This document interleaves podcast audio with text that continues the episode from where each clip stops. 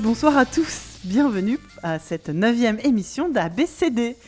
Euh, un petit peu euh, particulière dans le sens où euh, on a un petit peu eu des petits problèmes techniques. J'ai dit petit beaucoup beaucoup de fois, mais normalement tout va bien. on a un peu paniqué. J'ai l'impression qu'on le dit ça à chaque fois, n'est-ce pas, Niraine Bah oui, mais c'est parce qu'à chaque fois on découvre de nouvelles façons de se mettre dans le caca. mais on apprend, on apprend, et un jour, un jour viendra, on fera une émission en direct. Mais vu qu'on a des, on s'en mêle les pinceaux à chaque fois, c'est pas pour tout de suite. Bref, bienvenue à cet épisode numéro 9. On a avec nous Morgane. Bonsoir. Bonsoir Morgane. Comment ça va? Bah, Ça va bien, toujours. Toi, tu découvres un peu l'univers du podcast. Je pense que tu n'es pas déçu avec nous? Oui, tout à fait. C'est ma première fois. Je... je découvre avec plaisir.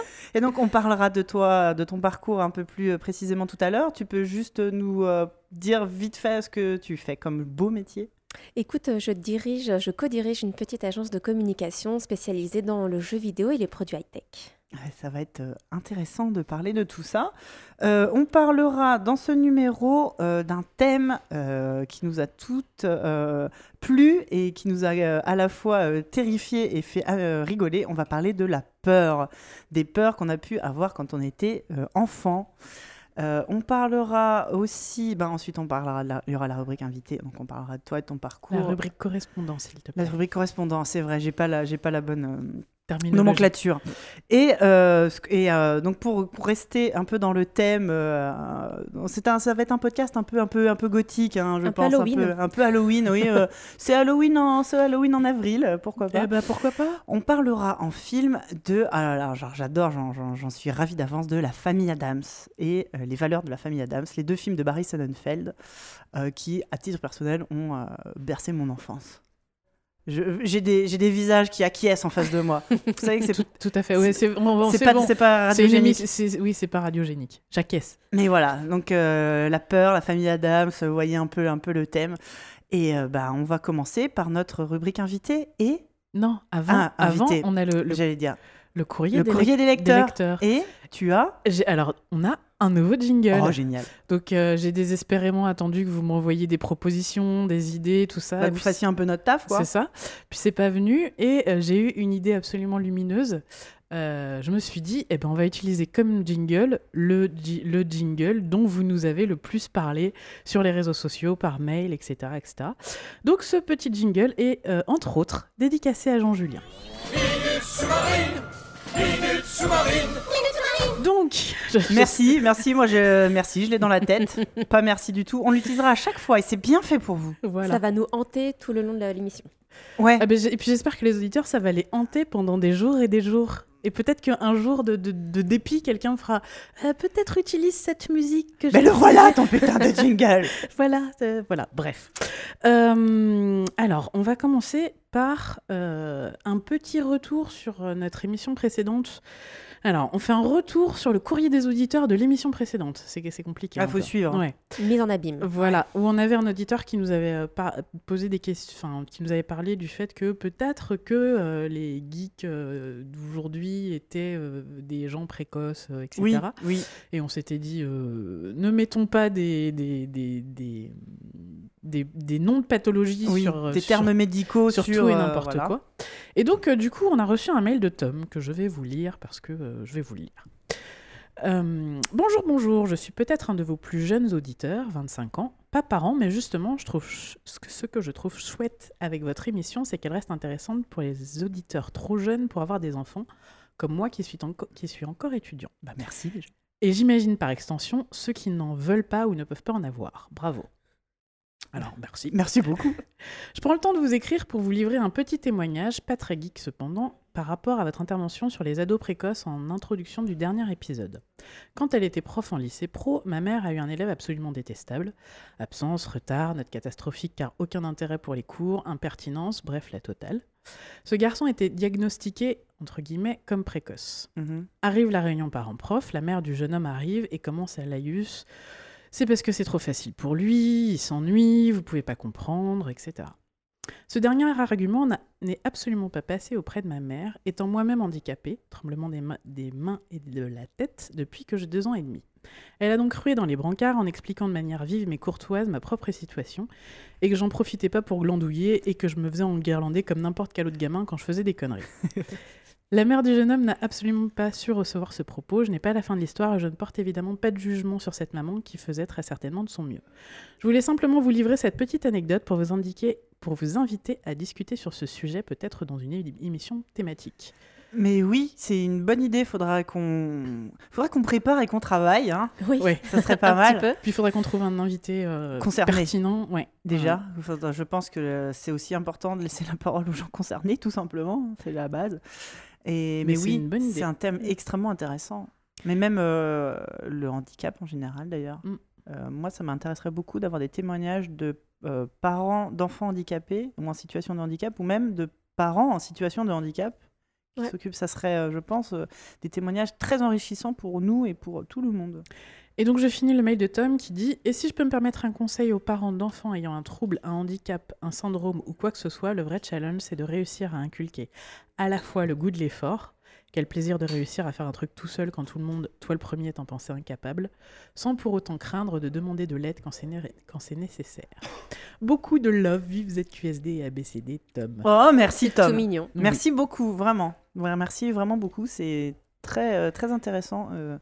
Et n'hésitez pas vraiment à nous, euh, à nous envoyer des, mails euh, sur, euh, sur des sujets qu'on a abordés, qu'on n'a pas forcément bien abordés, ou mal, ou qu'on s'est trompé, ou quoi, ou si, vous voulez approfondir, parce que nous, ça nous intéresse beaucoup d'avoir ce genre de témoignages. Tout à fait. Et puis, euh, on a reçu un mail d'Hubert que j'ai adoré qui nous dit, qui nous dit, qui nous dit, euh, qui voulait nous remercier pour le podcast. Alors, c'est très gentil. Et il nous dit Grâce à vous, l'idée d'avoir des enfants suscite chez moi un peu moins de crise de panique et de sueur froide. J'ar- J'arrive même à entrevoir brièvement de temps en temps le bonheur que cela peut procurer. Et ça, c'est cool. Ah bah merci. Un jour, on fera une émission spéciale euh, sommeil. euh, J'en ai marre. Pour, euh, pour bien déconstruire tout ce qu'on a réussi Ouais, à voilà. construire auprès Pour d'Hubert. remettre un peu d'équi- d'équilibre dans la balance. Parfait.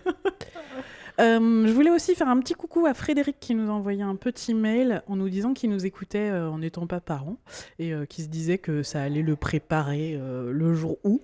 Et il s'avère que Frédéric est devenu papa du jour au lendemain, littéralement, puisqu'il a adopté un, Oh. un, un- un pupille de l'État D'accord. au mois d'août dernier.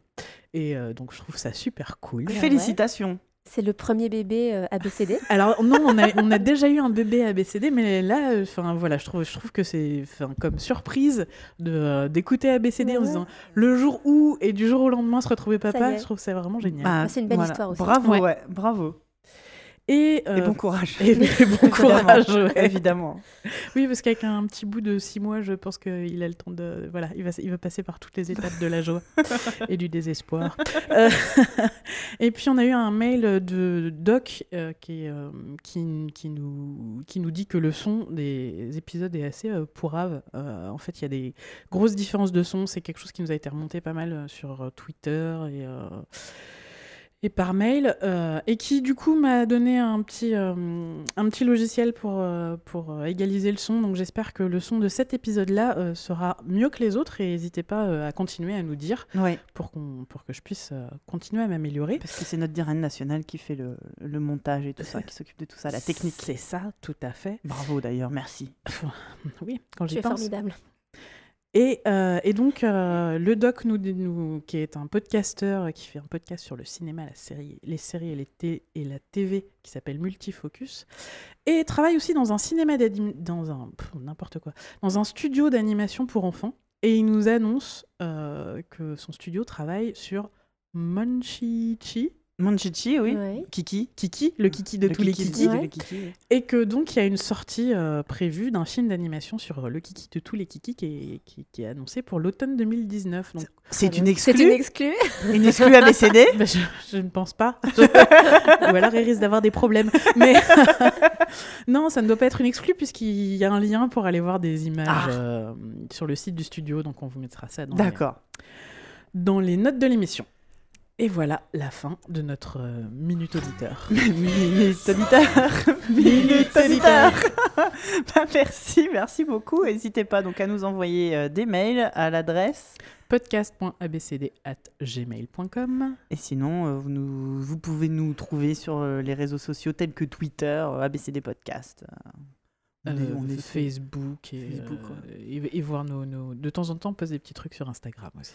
Ouais, ouais, c'est vrai ça, des fois. Ouais. Merci, merci beaucoup. Et on va pouvoir attaquer notre exposé.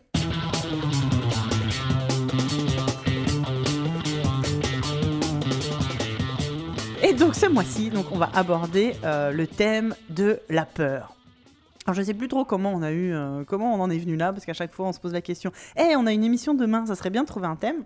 Hein, je vous dévoile un petit peu les coulisses. Les coulisses, ouais. Euh, Et on avait un thème assez, assez naze. Et j'ai fait une crise de panique. Moi aussi, que je ne maîtrisais absolument Et pas. du coup, bah, ça nous a inspiré, on a eu peur, et du coup, ouais, on va parler. Non, mais c'est le, le- le- un- la, peur, la peur chez l'enfant. Je pense que quand tu es parent, tu es de toute façon confronté hein, du tout, de- depuis, euh, depuis toujours à, la, à, son sentiment chez ton. Les, les, les bébés qui, ont, qui commencent à avoir peur des bruits, après, tu as la peur du noir, les peurs des monstres et tout. Et on, s'est, on a voulu se poser la question, du coup, de qu'est-ce qui nous, nous faisait peur quand on était petit et, euh, et comment, en fait, euh, c'est assez. euh, fondateur en fait c'est- c'est- que généralement ce qui nous a fait fichu la trouille quand on était petit ça fait partie des trucs qu'on a préférés finalement Ouais, et puis c'est ce qu'on disait aussi sur l'épisode précédent euh, sur Dark Crystal quand je parlais de euh, comment je l'ai montré à Mini Plop, ouais où il me disait euh, donc j'ai monté j'ai montré Dark Crystal à, Ouais. à- à- à mon fils qui a presque qui a 4 ans et demi. Et, euh, et en fait, il se blottissait contre moi. Je sentais qu'il était terrifié.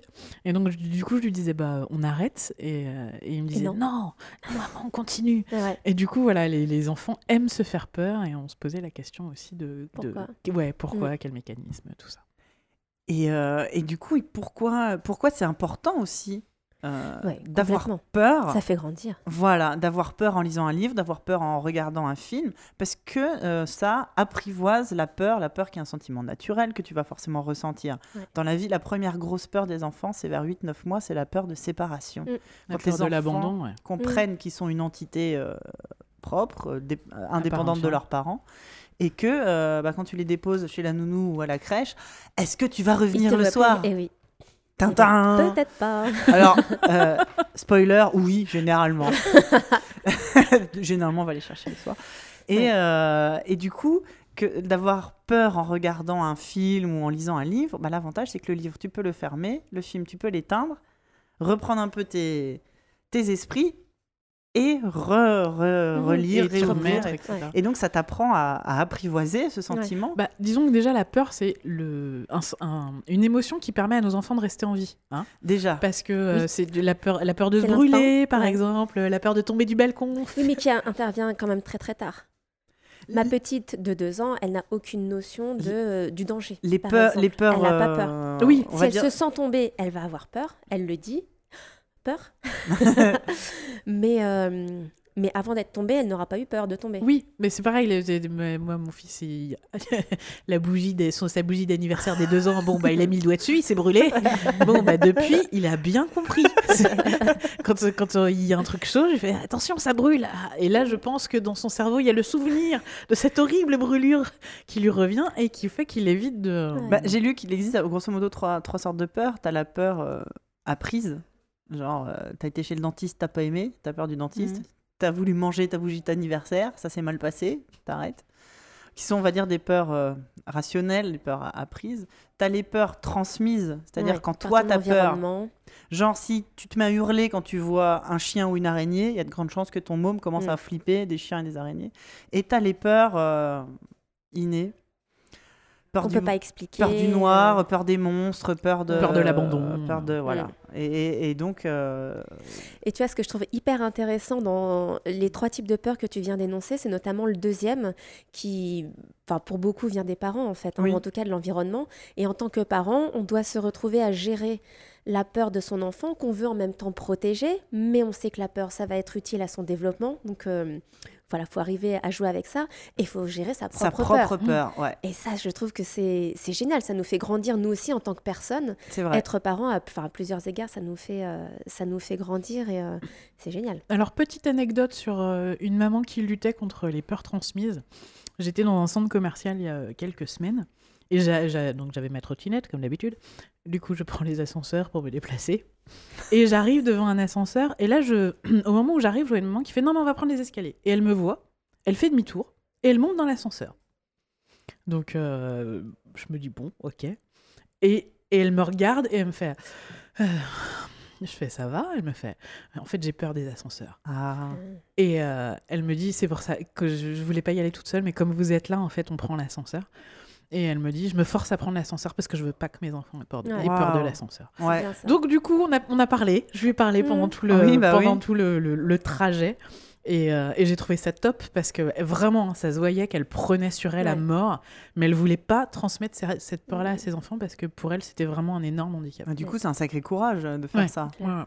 Oui, dans le même genre, euh, je, n'aime pas les insectes. Ce c'est pas vraiment une peur, tu vois, mais je j'aime pas plus que ça. euh, et il m'est arrivé de, jouer dans la terre avec euh, ma grande. et elle aussi, qui, les vers de terre, par exemple, elle aimait pas. Et du coup, j'ai pris le verre de terre dans ma main, je lui dis Regarde, c'est rien. Et t'as le truc qui bouge, qui gesticule. Non, c'est rien, je t'assure, c'est rien. Vas-y, prends. Oh, c'est drôle, ça fait des guillis. T'es en train de pleurer en même temps. Voilà, c'est ça. Ah, mon, à l'intérieur, je pleurais. Mais, euh, mais en fait, eh ben, j'ai trouvé ça rigolo. Eh ben bravo. Ouais, mais un verre de terre, oui. Une Oui. araignée, je fais pas ça. Ouais. C'est mort, Un verre, un verre de terre, il y a peu de chances qu'il te saute à la gueule quand même. hein. Ouais, c'est ça. Qu'il essaye de me mordre, de me piquer, de me pondre des œufs sous la peau. Non, ça, ça va. Euh, On aurait peut-être dû mettre euh, Mais je vais bien. trigger warning, euh, peur bizarre, insectes. euh, on va parler de monstres, de trucs chelous. euh, Ouais. Bon, bref, de trucs qui font peur. Mais non, mais c'est c'est euh, c'est assez marrant. Ça me rappelle. Alors, je, je vais faire un lien avec. euh, avec, euh, avec rien du tout, avec les dessins animés, avec un dessin animé, on en a déjà parlé. Je, je, je fais beaucoup trop de d'émissions et de Twitter et de quoi. Je voulais vous parler de Clarence, qui est un dessin animé Cartoon Network que j'aime beaucoup. Ah non, on n'en a pas parlé. Génial. C'est pas Steven Universe. Ah, j'ai réussi à parler Steven Universe.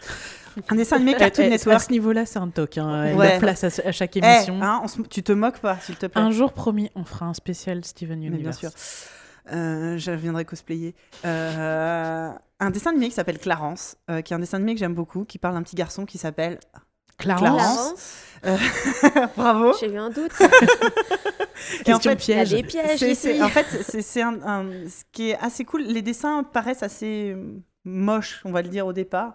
L'histoire est super bien amenée. Ça se passe dans une espèce de banlieue euh, pas très riche, tu vois, euh, blanche américaine, mais euh, sa mère, elle est coiffeuse.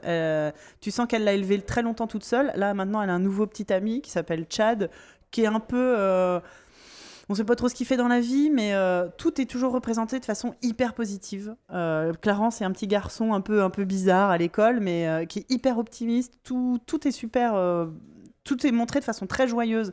Il y a que quand tu es adulte que tu comprends l'espèce de sous-texte social qu'il y a derrière. Euh, chez ses amis, il a un, copain qui s'appelle euh, Sumo, qui c'est vraiment le, white trash américain. Ils habitent à 12 dans une caravane avec sa famille. Ses vêtements sont sales et déchirés. euh. Et son autre copain, Jeff, il est élevé par deux mamans. Euh, et il a et il y a toujours et il a une grand-mère qui est un peu relou à cause de ça. Enfin, tu vois, le contexte social est super. Mhm. Et il y a un épisode, donc ça c'était juste pour vous mettre en contexte. Il y a un épisode où ils doivent tous prendre l'avion, donc euh, Clarence, sa mère et son et Chad, son beau-père. Sauf que euh, Chad a peur de l'avion. Et du coup, euh, la mère a, a fait, a fait le trajet en prenant trois places séparées parce qu'elle, elle n'a pas envie de se faire chier. Donc Chad, il est à un bout de l'avion. Clarence, comme il est relou, elle l'a mis à un autre bout de l'avion. Et elle, elle s'est mise au loin, en première, enfin, genre, euh, tu vois. Et elle fait tout le voyage en disant non, je veux pas être à côté d'eux, ils sont trop relous, quoi. Ce qui me fait peur, c'est chiant. Le fait d'assumer, j'ai pas envie de devoir me taper la peur de mon mec Ouais. et mon fils qui est relou, quoi. Ouais. Donc elle aimait à chaque, euh, chacun euh, tout. Et donc, Elle aurait pu les mettre ensemble quand bah même. non, parce que bah, du coup, Chad, comme il est pétrifié, il est terrifié, il peut pas s'occuper du petit. Enfin, tu vois, c'est il, Il il a, mieux tout seul. il a lui-même à gérer. Et l'épisode est super drôle. Euh, le gamin, il fait, il fait évidemment fait l'andouille. Le, le, le, le père, le beau-père est paniqué. Et il se trouve que Marie, donc la mère qui veut être peinard, la pauvre, elle est malade dans avion, elle passe tout le trajet à gerber dans les Oh, toilettes. Le, tru- le truc est catastrophique pour tout le monde et ça se termine où euh, les pilotes, tu sais, tu vois les pilotes. Alors petit, tu sais, dans, le, dans la cabine, Oui, et tu penses cockpit. qu'il s'adresse à Clarence. Et en fait, il s'adresse À à, Chad. Chad. Regarde, n'aie pas peur, assieds-toi. Et là, c'est moi, Marie, regarde, c'est moi qui pilote l'avion. C'est super drôle. Donc tu vois, ça, ça- ça- ça me fait penser à ça, le fait de, de, de gérer ses peurs, même quand t'es adulte Mm. et quand t'es face à un enfant. C'est très drôle. J'en profite pour faire de la pub. Regardez Clarence, c'est très rigolo. Alors du coup, Clarence. euh, Clarence a passé un super euh, voyage à faire chier un, un type euh, qui, euh, enfin, un autre personnage. Ok, non, ma question c'était surtout Clarence, on peut, on, on peut regarder ça avec des enfants Ah de oui. quel âge? Bah, en fait, euh, moi, je trouve des tout petits parce que les enfants comprennent pas forcément euh, tu vois, euh, c'est ce que je disais, c'est surtout le sous-texte social et vraiment, faut être adulte pour le comprendre. Ouais, mais au niveau de la narration, il y a quand même. euh, La narration, c'est des histoires de, de petits garçons qui va à l'école et qui a, euh, tu vois, perdu un jouet ou qui euh, est collé. Donc, euh, l'histoire de base, elle est accessible dès, euh, même un petit peu avant, je pense, même, même 5 ans. Ok. Mais euh, en tant que parent, tu, tu, tu, il y, a- il y a vachement de trucs derrière qui sont super drôles. Ok. Cartoon, Cartoon Network again. Ah bah oui, non mais euh, d'ailleurs, si vous cherchez à sponsoriser des émissions, Cartoon Network, je sais pas, je dis ça comme ça. Quel enfer. Je vous présenterai Sophie, elle, elle ne regarde qu'une seule chaîne, c'est la vôtre. Je, si vous avez des goodies en trop, je ne sais pas. Je, si ça peut aider, je débarrasse. Bref. Bref. J'ai. euh, alors, je vais commencer. Non, je vais commencer par vous faire écouter des trucs. Alors attention, parce qu'il y a un. C'est- technique. hein. Je vais vous les faire écouter directement depuis mon iPad. Le son va être affreux. On s'arrangera pour vous, auditeurs adorés, en post-production pour faire ça euh, avec des effets spéciaux incroyables. Vous inquiétez pas. C'est ça. Je vais vous faire écouter trois extraits vidéo, euh, audio de trucs qui m'ont fait peur à moi quand j'étais petite. Alors attention, normalement j'ai mis le son, j'ai fait un essai dans les toilettes tout à l'heure. C'est pour vous dire ce niveau de préparation. De professionnalisme. Le professionnalisme. Mmh. Alors, je vous allez, vous allez entendre ça.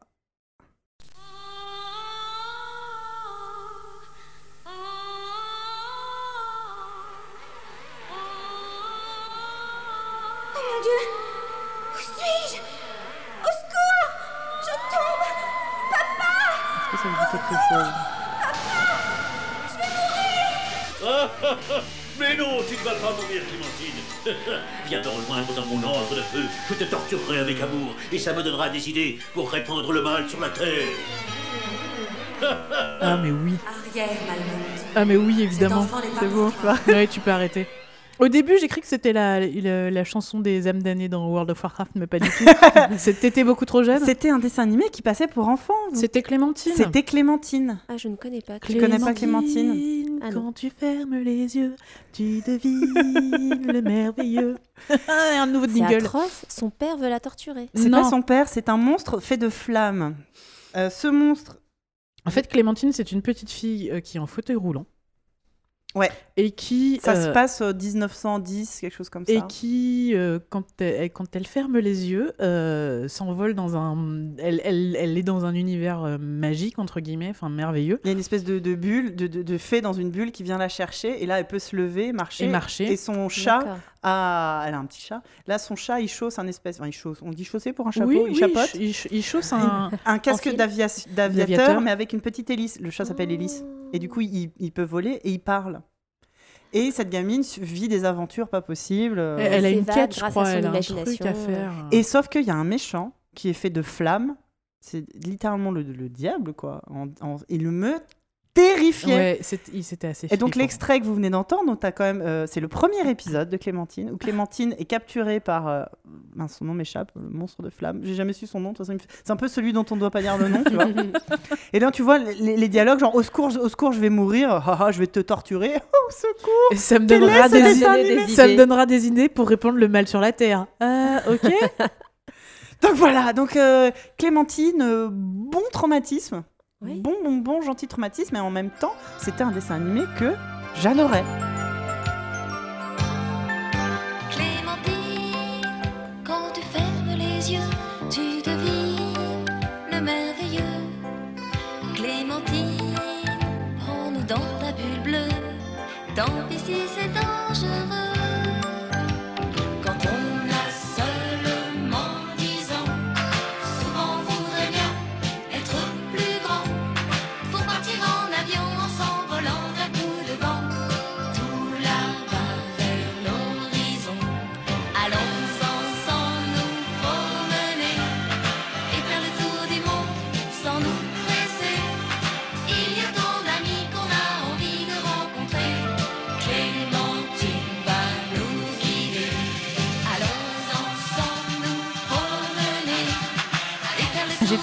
Petite, euh, un petit euh, sondage sur Twitter tout à l'heure. J'ai demandé aux gens euh, qu'est-ce qui vous faisait peur quand vous étiez petits.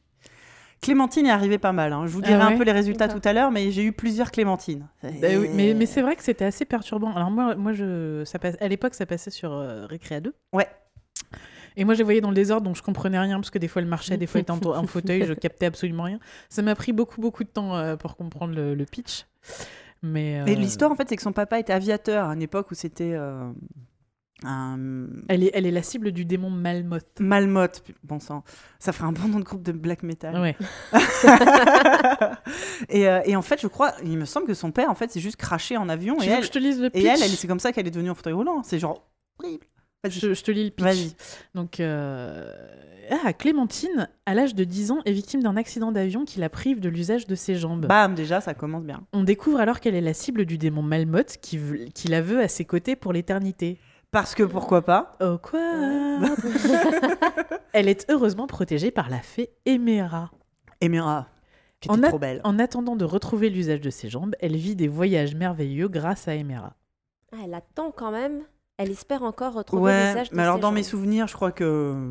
Si- Alors Oh, si moins que dans apparemment... Princesse Sarah. À la Je fin. ne vais pas vous spoiler, ça finit mais bien. quand même, le papa, il revient. Non, le père revient pas. C'est pas le papa? Non, c'est l'associé de son père, Oui, c'est l'associé de son père, oui. Hmm. qui du coup lui lègue la fortune à Sarah. Dans le film, c'est le papa qui revient. Ah, Alors, pour vous poser un peu, enfin, pour, pour revenir sur Clémentine et vous poser vraiment la- la- le niveau de bonne ambiance. Malmoth est un démon de feu d'origine incertaine. Il se dit lui-même enfanté par trois furies sur un lit de serpent à cornes. Youpi les enfants il, y a un, il y a un niveau de précision Ah oui, assez effrayant oui, quand c'est même. C'est- tu sais, le mec se présente bonjour, Malmode, j'ai été enfanté par Voilà, trois démons sur un lit de serpent. De enchanté. serpent. Et puis- Et voilà, et donc il fait une étrange fixation sur Clémentine, C'est vrai que c'est un peu bizarre. Étrange, oui. aff- et Voire désirant, ouais, désirant l'avoir comme compagne pour l'éternité afin de la torturer avec amour. hein. J'aime bien, je vais te torturer 10 avec ans. amour. Elle a 10 ans. Eh, Répète Ouais, pas ça, Fifty un- Shades of Grey. Hein. Oui, il y a un nom pour ça. Oui. ouais, ouais, ouais. Ouais, non, c'est glauque à mort. Mais sinon, c'était un dessin animé sympathique. Moi j'aimais beaucoup, même si j'étais terrifiée littéralement. Et ce- aujourd'hui, un dessin animé comme ça ne pourrait pas passer. Alors non. Ouais. Ah bah, le- il faudrait que le méchant soit un peu moins méchant déjà. ouais, puis t'as vu les dialogues quoi. Ouais, non, mais oui. torturait, euh, Et l'autre, au secours, je vais mourir. ça c'était mon premier extrait. Ok. J'en ai un deuxième. Dans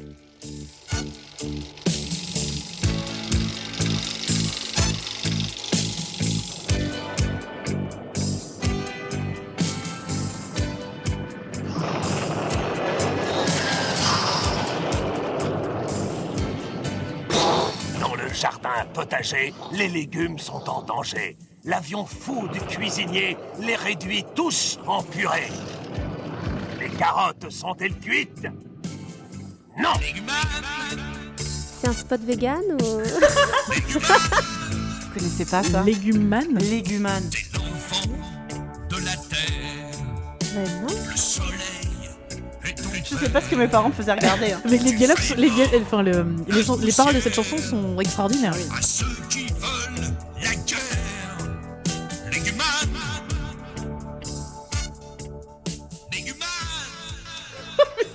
Faudrait retrouver celui qui a enregistré. Alors générique. c'était en fait, ça faisait partie d'une autre émission de télé qui s'était Téléchat. Ah, mais oui Téléchat, je sais Je pas si vous vous souvenez, c'était une émission qui était quand même créée par Roland Topor, Et qui était hyper flippante. qui est donc un artiste euh, surréaliste français. J'insiste sur le surréalisme. Et euh, Téléchat, c'était donc une émission, une, une télé pirate présentée par un chat et une autruche, Lola, le chat gros chat. Et euh, parmi euh, cette émission, donc il y avait le journal, ju- l'équivalent du journal télé présenté par Gros Chat et Lola. Il y avait des coupures pub présentées par Pub Pub. Il y avait des reportages et il y avait un feuilleton. Le feuilleton, c'était Légumane. Donc vous venez d'entendre un, épisode en fait. C'était extrêmement court. Alors, pour, pour rappel, hein, euh, Téléchat était donc présenté par Gros Chat, qui décrochait régulièrement son téléphone.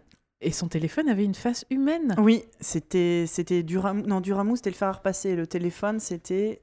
Euh, Oh, je sais plus. Il y avait son micro, Micmac, qui était vivant aussi, qui a une grosse oreille. Et donc, Légumane, c'était la, la, la- le, le feuilleton. Et c'est- Légumane est donc Et- une et espèce de super-héros. T'as précisé que avec c'était une des tête de marionnettes grenouille. Oui, c'était en des marionnettes. C'était. ouais. Et, euh, et Légumane était une espèce oui, de déjà- Oui. était une espèce de héros à tête de citrouille, un corps d'épouvantail à tête de citrouille. Il me terrifiait. Et ce générique, ça, le Légumane, man, ça me terrifiait, vraiment, littéralement. Et là, j'ai revu, c'est super flippant, c'est ultra glauque. Mais oui. Téléchat fait partie encore aujourd'hui de mes, euh, de mes émissions préférées dans le sens où c'était vraiment. Bah, c'était un happening euh, surréaliste, enfin une, une œuvre. euh, qu'on- on montrait au moins des choses complètement différentes aux enfants. Et, euh, et tous ces personnages. Et il y avait, il y avait. Ah, j'aimais bien aussi parce qu'il y, avait la- il y avait une cuillère qui s'appelait Sophie, qui avait l'accent anglais, Oui, tout à fait, oui. avec Donc, Raymond de la fourchette. Et euh, il- Raymond du tiroir de la salle à manger. ah, c'était une noble. Une fourchette française. Ouais. Et, euh, et- et il interviewait Groucha à chaque fois les gluons. Les gluons, c'était des, des, des, des petits, des, des, des- des marionnettes rondes qui représentaient. euh, les- T'avais le gluon de la table, le gluon. Plus petit qu'un atome, mais bien plus bavard. Et Bon. ils font dé- découvrir les pensées et les sentiments de tous les objets qui Et, les et moi, j'avais en livre-disque. Alors, je sais pas si vous savez les, les gènes, ce que c'était qu'un livre-disque. En fait, c'était donc un, un livre qui racontait une histoire. Et il y avait le 45 tours avec que Mm. tu mettais Que dans ton, dans ton manche-disque. manche-disque. Et donc moi j'avais un, un livre-disque de Téléchat, donc avec un épisode sur chaque face. Ce sont deux épisodes que je peux te, répé- euh, te Ouais, pareil. répéter mot par mot Ouais. encore aujourd'hui. Et il allait interroger le gluon de la lune. C'était génial. Moi, je trouve quand même que la morale de tout ça, c'est que la drogue, c'est très mal. ça faisait des ravages. Ah ouais, non, mais c'était. c'était- quoi? C'était les années 80, ça, Ouais. du coup? ouais, Ouais, C'était. tout euh, début 80, euh, je pense. Téléchat, c'était euh, 80... de- affu- diffusé à partir de 83. Ouais, Et J'étais née, pourtant. ouais. Et ça a On a à peu duré. près le même âge, je pense. Ça a duré 3 ans. Donc jusqu'en 86. Mais- mais- Donc ça a, dû- ça a été rediffusé après. Bah oui, parce que Mais tu vois, tu entre, entre mes 3 ans et mes 6 ans, c'est pas à ce moment-là que je l'ai vu, c'est Ouais. plus tard. Mais euh, on parlait de, de- de- des enfants qui aiment se faire peur, etc. Téléchat, pour moi, c'était ça. Ah oui, C'est-à-dire que tout était flippant dans ce truc, mais je, je- rétrospectivement, je revois le regard de ma mère en train de regarder ça, qui, devait effectivement se dire Mais c'est quoi ce truc horrible? Et, euh, et- et j'adorais ça, quoi. ouais. Ah mais oui, et moi c'est un de mes, un de mes meilleurs souvenirs de télé, et encore aujourd'hui, il n'y a pas d'autre équivalent. Il n'y a rien qui ressemble à Téléchat. Non. Et je reprends mon Et je pense qu'il n'y aura plus jamais rien qui ressemblera à Téléchat. Et, euh, et je reprends mon petit sondage que j'ai fait sur Twitter. Téléchat est largement arrivé premier. Une personne vrai. sur deux m'a répondu Téléchat. Ça a traumatisé une génération entière. Mais tu vois, traumatisé, je trouve, dans le bon sens. On peut peut-être être traumatisé dans le bon sens, c'est peut-être pas le bon mot. Mais, euh, mais oui, parce Ça que les a marqués, en tout cas. c'est ça, ça nous a fait découvrir des, des, des, euh, des sentiments euh, ou des, des, des visions qu'on a nulle part ailleurs, euh, qu'on n'a jamais vues ailleurs. quoi. C'était vraiment complètement surréaliste. Mm. Et, et, et bon Dieu, qu'est-ce que ça fait du bien de voir un truc comme ça à la télé, vraiment. Ouais. Et pareil, alors le coup de aujourd'hui, est-ce qu'on pourrait le faire? Non. Non, je pense pas. Euh, Un truc comme ça, en plus fait par un artiste, enfin un truc euh, complètement euh, Barré. barré.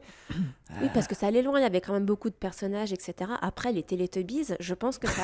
Non, non, mais euh, Oui, blague à non, part, oui. je Ouais. pense que ça fait peur à beaucoup d'enfants aussi. Ouais. Oui, c'est Sauf dans que un... là, t'as quatre persos, tu vois. mais- Ouais, mais Ouais. c'est vrai que les Télétubbies, moi, ça m'a fait Alors peur moi, ce qui me aussi, faisait plus peur en Télétubbies, euh, pourtant ça existait, on était déjà adultes, c'est ce putain de visage de bébé dans, Dans le le soleil. soleil, Ouais. Bah alors, peut-être que euh, le fait que je ne matais les Teletubbies qu'en rentrant de soirée complètement bourré Ouais. euh, n'a pas aidé à ce que j'ai, tu vois, ce que je sois pas. l'alcool aussi, c'est mal. alors oui, les enfants, l'alcool, il faut faire attention et la drogue, il faut pas. Voilà. C'est un peu le. le- le- Et, et éviter de regarder des trucs euh, perturbants. euh, À partir d'un certain seuil de. D'alcoolémie, ouais. ouais.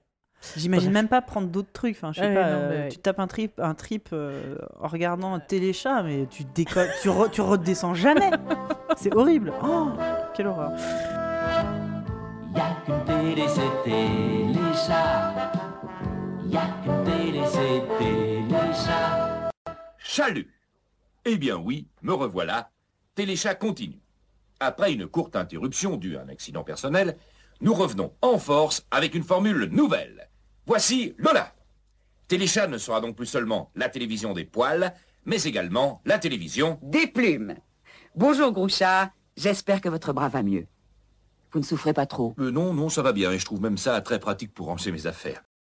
Alors attends, j'ai un troisième extrait. Ah bah dis faire donc, je, je- je suis impatiente parce que là tu vas vraiment a du niveau. chercher dans les fonds de tiroir quoi. Ah non, mais moi, c'est littéralement les trucs qui me faisaient euh, vraiment peur. Voilà. ok. Donc, attends, je vous emmerde.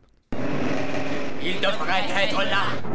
Nous avons perdu sa trace. Imbécile, il doit bien se trouver quelque part. Soldats, fouillez ce secteur.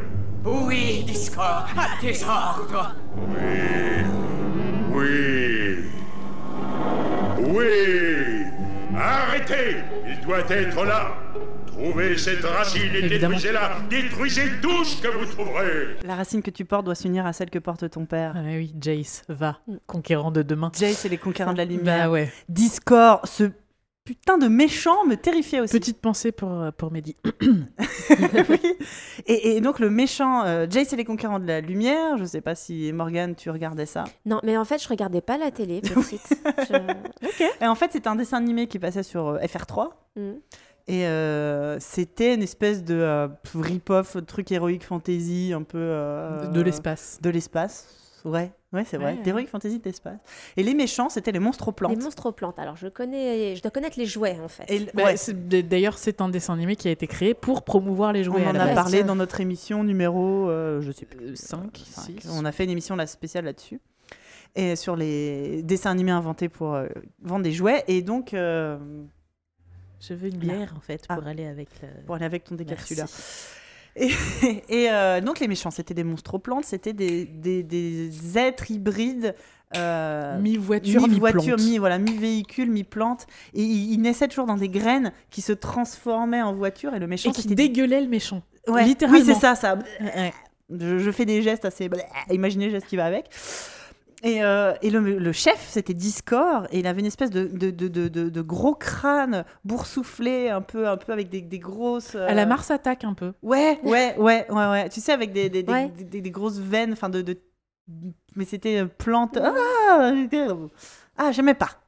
Mais j'aimais bien quand même. Ouais. D'accord. Tu vois? Non, mais. Bah oui. Moi, les monstres aux plantes, voilà. Donc, j'ai mon trio, mon trio gagnant, c'était euh, le méchant dans Clémentine, euh, le légumane, Légumane. et le méchant de Jess et Conquérant de la Lumière. Je les trouvais. euh, Tu vois, mais il y a un rapport. hein. Il y a quand même des plantes, des légumes. euh, J'aurais jamais eu peur d'un méchant en fromage, par exemple. D'accord. Mm. Ok.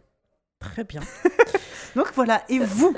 Eh ben, moi, rien, en fait. C'est vrai? Ouais. T'avais pas peur? Bah, euh, en, en peur, euh, peur euh, télévisuelle, euh, etc. euh, si, il y a un truc qui m'a marqué, euh, parce que mes parents étaient très, euh, très protecteurs, tu vois, tout, tout ce que je regardais était, euh, était Contrôlé, validé. Ouais, euh. ouais, ouais. Et, euh, et en fait, je pense qu'un soir, ils se sont oubliés, puisque je me suis retrouvée avec eux et j'étais absolument traumatisée par un monstre sur une aile d'avion de nuit. Mais genre, mais je, ça, enfin, c'est une image qui est restée imprimée euh, dans ma tête longtemps. Oui. Et, euh, et j'ai et- et- et j'ai traîné ça longtemps, imp- impossible de savoir ce que c'était. J'en C'est pas parlais. dans la quatrième dimension. Voilà. Ouais. J'en parlais à mes parents qui me disaient euh, Non, mais on s'en souvient absolument pas, je sais pas du tout de quoi tu parles. Et moi, je me souviens m'être mis sur le canapé derrière mes parents, tu vois, entre le canapé Ouais. et le dos de mes parents, tellement ça me faisait peur. classique. Ouais. euh, Et, euh, et, et du coup, j'ai pas retrouvé ce truc. Et il y a quelques années, j'ai fait Hé, mais on est au 21 e siècle, il y a Internet. Ouais. Donc j'ai tapé monstre, aile d'avion, pluie et quatrième Ouais. dimension, l'épisode avec Dan Aykroyd. Ouais. Ah, Dan Aykroyd. Dan Aykroyd. Ah, qu'est-ce que. Alors raconte. Eh ben, en fait, euh, c'est euh, c'est un mec qui prend l'avion et euh, qui, euh, qui, qui se rend compte soudain sur l'aile de l'avion, il y a un monstre qui est en train d'arracher euh, des, des, des, des- morceaux de, de carlingue, en fait. Mm. Et du coup, il pète un plomb. Enfin, il est, il est terrifié. euh, la- l'avion va s'écraser. Et à chaque fois qu'il le voit et qu'il demande à quelqu'un de regarder, bah, il n'y a plus rien. Et l'aile a l'air en parfait état. Et bref, il est, il est traumatisé. Et, et donc, il a vraiment peur. Et ce, ce monstre qui apparaît et qui disparaît sous la pluie, euh, et puis en- Ouais. qui est assez hideux en plus, quoi. Ah oui, oui, il, Ça- il- il était très terrifiant. Ouais. Ça m'avait complètement euh, terrifié. Bah, tu vois, ça, j'ai pas vu. Et cet tiens, je- Du coup, il se demande s'il devient pas fou. Bah oui, plus, évidemment. Forcément. Et du coup, je vais en, pro- ah, je vais en profiter pour, euh, pour lancer un appel euh, à l'aide à nos auditeurs pour m'aider à identifier une autre, un autre Ah. de mes gros traumatismes. Euh, C'était une série qui devait passer dans les années 90 où euh, l'humanité était réduite en esclavage par des tripodes. Ah, mais je crois qu'on nous en a parlé. Des espèces Ouais. de gros, euh, ouais, des, des, des gros robots euh, tripodes un peu euh, du, dans le genre de La guerre des mondes La guerre des mondes avec euh, Tom Cruise. Et à un moment, euh, il y, a, il y a le héros qui est avec l'héroïne et ils arrivent à faire en sorte que le tripode se prenne une, un pied dans je sais pas quoi. Le tripode tombe et le, le, le, le couvercle entre guillemets du tripode s'ouvre et il y a un liquide vert qui coule, un truc dégueulasse. Je ne me souviens de rien d'autre que ça, mais ça m'avait traumatisé aussi. Alors, attends, je crois que. Euh, on a peut-être une à répondre. Ah, ce serait trop bien. Parce que ça, pour le coup, Internet ne m'a pas du tout aidé là-dessus. hein. Ah, attends. Bizarrement, quand tu, quand tu tapes tripode dans Internet, tu as une tripotée de réponses. Attends, on fera une coupe pendant que je cherche. Mais tu vois, c'est marrant parce que moi aussi, il y a donc, le film qui m'a traumatisée, mais j'étais pas petite, j'étais plus grande que ça. Je crois que nous avons un gagnant. Montre. Euh, Sophie vient de me montrer l'image et je. alors en fait, parce que Je fais une crise je fais une, une- une attaque de panique. là. quand, euh, quand j'ai posé la question, on a quelqu'un sur Twitter qui s'appelle Alex Halhex qui nous a répondu la série anglaise Les Tripodes. Ah bah tiens, c'est bien trouvé. Merci, Alex. Ils sont forts, vos auditeurs, ils Ouais. sont forts. Il a répondu à ta question avant même que tu l'aies posée. Ah, J'ai des petites sueurs froides là partout. Je- Ouh. Eh ben, je connaissais pas, mais du coup, ça me donne envie de voir ça. Ah ouais, bah, il faudrait que je le revoie pour. euh, oui, je pense mais- qu'aujourd'hui, ça te ferait plus le même effet. Ouais, ouais. ouais, mais ça m'avait traumatisé. Et donc toi, tu disais Morgane? Oui, donc euh, le film qui m'a traumatisée, j'étais, hum, j'avais peut-être 10, 11 ans, j'étais plus vraiment toute petite. Mm. Mais pareil, c'est un film que j'ai regardé, je ne devais pas le regarder, j'étais en vacances chez mes grands-parents. Généralement, on regardait le, film de, le premier film de début de soirée ensemble, après Ouais. ils allaient se coucher. Ouais.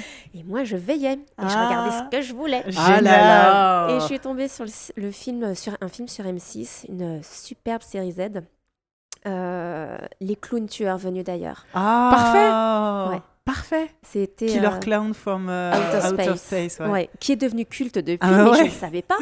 Et voilà, c'est plus tard, euh, voilà, jeune adulte, je l'ai recherché sur internet, je l'ai trouvé, je l'ai fait importer des US parce qu'il n'était pas encore édité en DVD en France. Depuis, c'est le cas. Ouais. Mais euh, et c'était c'était absolument terrifiant pour moi parce que ce film détournait tous les codes du cirque en éléments de terreur. Ouais. Donc euh, le, le chapiteau de cirque euh, était en fait le vaisseau des extraterrestres qui Ouais. arrivaient sur Terre. Euh, donc les- ils étaient, ce sont des clowns, hein, les extraterrestres, qui te canardent avec du popcorn. le popcorn qui se transforme en monstre une, un peu plus tard dans la soirée, donc qui essaye de te manger.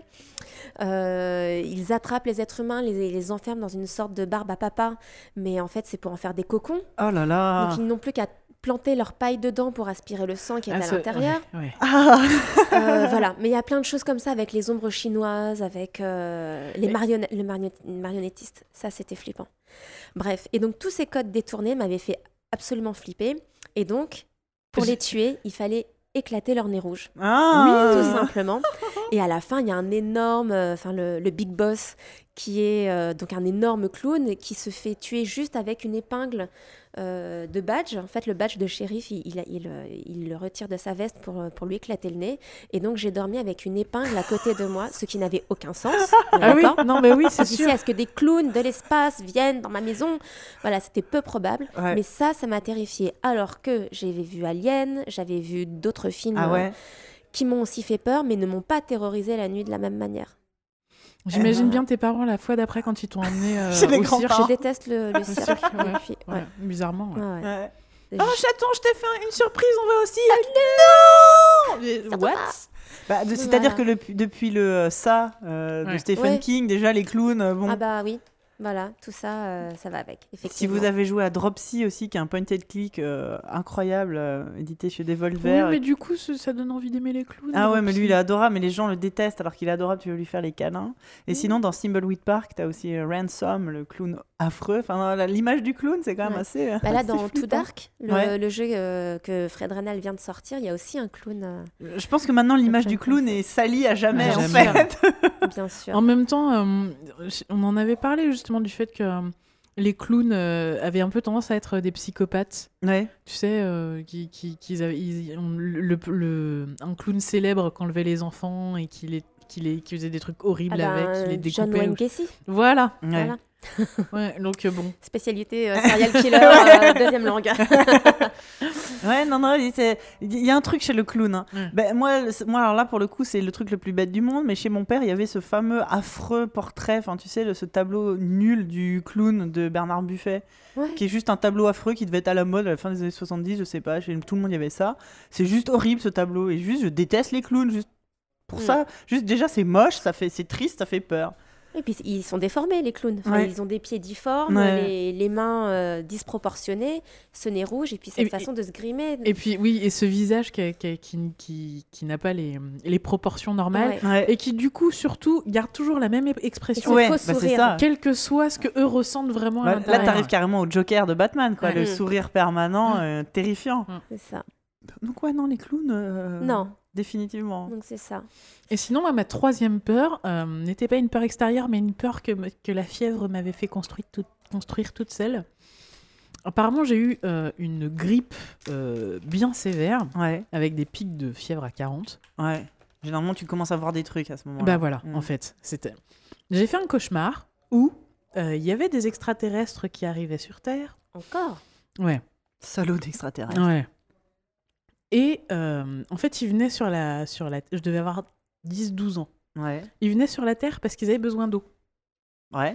Et donc, pour, euh, pour récupérer l'eau, eh ben, il lançait, et là c'est le moment où on se rend compte que bah, la fièvre, ça fait des ravages, il lançait euh, assurance tout risque, Tourix. touri, touri, ouais, euh, en boule euh, sur, euh, sur- n'importe où, et partout où il passait, il aspirait l'eau, et donc tout était euh, desséché.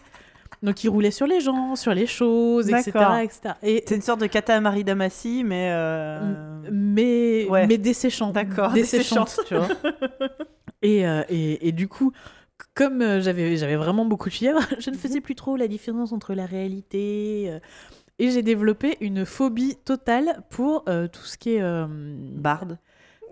Je cherche le rapport. non, pour tout ce qui est. euh, euh, euh, La peau sèche, desséché. Ah, c'est euh, vrai tu vois, la genre- déshydratation. Ouais, voilà, les, les- les- genre les, les dattes, les, Ah ouais les, Les ah fruits ouais. secs les fruits secs, pardon, les fruits secs, ça me, ça me, ça me, Ça t'angoisse m'angoisse, vraiment. Ah, ça, c'est pas Ça banal. me fait flipper, quoi. D'accord. Voilà. Parce qu'on leur a Bah, Il y a ce côté tout rabougri. Ouais, ouais, ouais. Effectivement, il n'y a ouais. plus d'eau, il n'y a plus de vie. Ouais, ça, Ouais, non, ça se comprend. C'était terrible. Mhm. Alors moi, en revanche, il y a un livre, parce qu'on n'a pas cité de livre. Oui. Vas-y. J'ai retrouvé, euh, je me suis permise, euh, Les Trois Brigands. Ah, c'est un de mes livres préférés. Et ça, ça, ça te Ah dit bah rien si, si, De mais, du coup... Et en fait, mais ce sont donc euh, trois brigands dont tu vois jamais le visage. Ils sont euh, avec un capuchon Hmm. noir, cape Ouais. noire, etc., qui enlèvent une petite fille. Ouais. Et donc là, par contre, j'étais vraiment petite et j'avais déjà peur qu'elle se fasse violer. Je sais pas pourquoi, j'avais déjà cette notion de Ah viol ouais à l'époque et je trouvais ça hyper chelou que trois mecs embarquent une gamine Ah bah oui. chez eux. Oui, bah oui. Bah oui. oui, oui, oui. Et en fait, ça se finit bien. Oui. Mais, euh, mais quand Spoiler, même, l'adoptent, peur. hein, ils la violent pas. Ils l'adoptent et ils adoptent plein d'orphelins. Oui, voilà, tout plein d'orphelins, effectivement. Et puis Ouais. en fait, chez eux, euh, alors effectivement, ce sont des brigands qui, qui pillent euh, les passants euh, avec leur diligence ou leur carrosse. Euh, mais tout cet or sert à construire une super Mais c'est ça l'histoire en fait, c'est des bandits de grand chemin, en ils- fait. Voilà, c'est des bandits qui arrêtent un- une calèche et dans la Mm. calèche il n'y a pas de trésor, il y La a juste calèche, une petite merci. fille qui s'appelle Tiffany. Comme il n'y a rien d'autre dans la calèche que Tiffany, bah, ils embarquent Tiffany. Et quand Tiffany, dans leur château, voit leur trésor, leur dit Mais qu'est-ce que vous en faites de tout cet argent? Et là, les brigands se regardent parce qu'en fait, ils s'étaient jamais posé la question. Et du coup, ils construisent un château et un village entier et Mm. ils adoptent tout plein d'orphelins. Voilà. Et ils leur donnent un chapeau rouge et un manteau rouge. Enfin, la même forme que eux, ce qu'ils portent, mais en rouge. C'est. J'adore, j'adore ce livre. Mon fils l'a étudié là en CP. Oui, Ils ont- il, reste, euh, il reste tout à fait euh, Ouais. d'actualité. Enfin, on C'est le ressort C'est régulièrement. un très très chouette. Bah, les Il y a des nouvelles éditions. euh, les, Tommy- les bouquins de Tommy Ungerer, généralement, euh, c'est Mm. plutôt des bons livres. Mais Donc ouais. voilà, et ça, je trouvais ça flippant. Ouais. Mais ce que je trouve très bien dans tous les contes qui font peur, alors ça, c'est pas un conte. euh, Enfin, si, on a quand même peur au début. Oui. Mais bon, il y en a quand même plein d'autres, hein, des histoires avec des ogresses, Ah des ben, sorcières. la etc. plupart des contes d'ailleurs même. Et euh, je m'étais un peu penchée sur la question puisque j'avais fait des stages euh, de raconter pour être conteuse euh, auprès des enfants. Ah ouais? Ouais. Et donc, euh, je, bah, comme j'ai plutôt un attrait, un attrait pour les choses qui font peur, je m'étais intéressée à la question. Et en fait, il t'explique que tous ces contes, ce sont des contes à grandir. Ouais. Et ce qui est intéressant, c'est qu'il y a un moment où euh, le dénouement est toujours heureux parce qu'il y a une issue, euh, quelque chose va changer. Si tu veux, l'enfant va faire quelque chose, il va arriver à se débrouiller pour que les choses euh, se passent bien au final. Ouais. Et c'est ça qui va être intéressant pour l'enfant qui reçoit et qui entend ces contes derrière, c'est que euh, on peut toujours se débrouiller. On lui donne des clés en fait Ouais. pour, pour agir. C'est ça. Et donc tu as peur, mais c'est pas forcément figé dans le temps. Tu peux dépasser ça, il peut, euh, tu peux euh, faire quelque chose, ou parfois il y a un élément extérieur aussi qui peut, qui peut aider. C'est vrai que c'est euh, très intéressant. Et, et justement, euh, moi je lisais un papier sur euh, la répétitivité. C'est-à-dire que souvent, les enfants, c'est gros relou. Quand il y a un truc qui leur plaît, ils Oui. le veulent encore, encore, encore, Ouais. encore, encore. Ouais. Et entre autres, les, les choses qui leur provoquent des émotions fortes, telles que la peur. Ouais. Parce que, en fait, ça leur permet d'apprivoiser la peur. Ouais. C'est-à-dire qu'ils la ressentent euh, très violemment la première fois, et puis un peu moins violemment la Ouais. deuxième C'est une fois. sorte de vaccin. et, mais c'est surtout que ça leur, euh, ça leur apprend qu'ils peuvent avoir une emprise sur leurs émotions. Et c'est hyper important. Et c'est hyper important pour eux, pour leur construction. Mm. Ma- mon aîné, par exemple, euh, on lui avait offert pour ses trois ans, je crois, un livre pop-up. Et la dernière page, c'était un, un crocodile qui, qui sortait du livre. Et à chaque fois, elle sursautait. Mais elle le voulait encore. Elle Ouais. disait encore, Ouais. encore. Et elle sursautait. Elle était terrifiée. Elle se blottissait euh, dans nos bras. Et puis jusqu'à ce que ça passe. Mais Ouais. effectivement, elle en redemandait. Mais c'est là, voilà, c'est une peur que tu peux apprivoiser. C'est une Mm. peur qui vient d'un objet bien défini et que tu peux euh, sortir. C'est toi qui décides à quel Mm. moment tu décides. Et c'est ça qui fait que tu apprends à, Ouais. À, à gérer ce sentiment et à y faire face quand tu le ressens euh, ça. pour de vrai euh, dans la Ouais. vie. Et ce sentiment, c'est quelque chose que, que j'ai gardé, qui, en tout cas qui m'est resté. Euh, J'adore les films fantastiques euh, et parce que ça me fait peur. Ouais. Et j'aime bien avoir peur. Alors il y a différents styles, hein, euh, les fantômes, les vampires, etc. Tout ce que tu veux. Mais euh, j'aime bien ce côté avoir peur parce que euh, il y a aussi un côté exutoire quelque part. Ouais. Mais, euh, Ouais. Ouais, mais je trouve que ça fait du bien de se faire peur parce qu'on est dans une société aussi qui veut nous préserver absolument de tout. On n'a plus le droit d'avoir mal. Euh, Oui. Enfin, c'est tout bête, hein, l'accouchement par exemple. euh, Ouais. hein, on fait tout ce qu'on peut pour, euh, Pour pas ne pas avoir mal. Et quand on fait le choix d'avoir mal, les gens ne comprennent pas. Ouais. c'est- pareil avec, je pense, les films fantastiques. Mais pourquoi? Mais c'est crade, mais ça fait peur, mais pourquoi tu t'infliges ça? Ben, en même temps, c'est la vie. La vie, ça fait mal. La vie, euh, ça se passe pas toujours bien. Il n'y a pas toujours une puis, euh, happy end. Ouais, et- C'est vrai qu'on vit le, on a le luxe de vivre à une époque euh, pas violente. Enfin bon, on verra les résultats des prochaines élections. Mais euh, où, où on vit, on vit ce- ce- ces émotions. Enfin, on a, je veux dire, on n'a pas à se battre. pour- on a la chance de pas avoir à se battre pour notre survie euh, Mm. physique euh, et, et de, pou- et de, de, de- de- de pouvoir ressentir des émotions comme ça. Moi aussi, c'est vrai que j'ai toujours eu de l'appétence pour les films un peu, euh, un peu. euh, Déjà les films gore, parce que pour moi c'est des comédies. En fait, c'est drôle. Oui. Euh, Je vous envie tellement. Ah ouais? Ouais. Moi, moi, du coup, j'ai été élevée dans la peur de la peur. Ouais. Donc, euh, moi, j'ai découvert Alien, j'avais euh, 15 ans. Oui, mais en même Ouais. temps, faut pas. Oui. Et Alien, c'était le truc le plus horrible que j'ai jamais vu de ma vie. D'accord. Donc, tu vois, les Hellraiser. Moi, j'ai- justement, c'est mon film préféré. J'ai des potes qui, avaient, qui, qui baignaient dans les Hellraiser, Ouais. les, euh, Mais- les exorcistes, Ouais. enfin, tu vois, tous ces trucs-là. Et, et, et moi, ma, mais- mais ma mère, euh, elle, elle a été pertu- enfin, traumatisée par euh, l'exor- l'exorciste, en fait. D'accord. Où euh, elle, elle était dans la rue euh, au moment de... Enfin, elle se baladait au moment où, des premières séances de l'exorciste.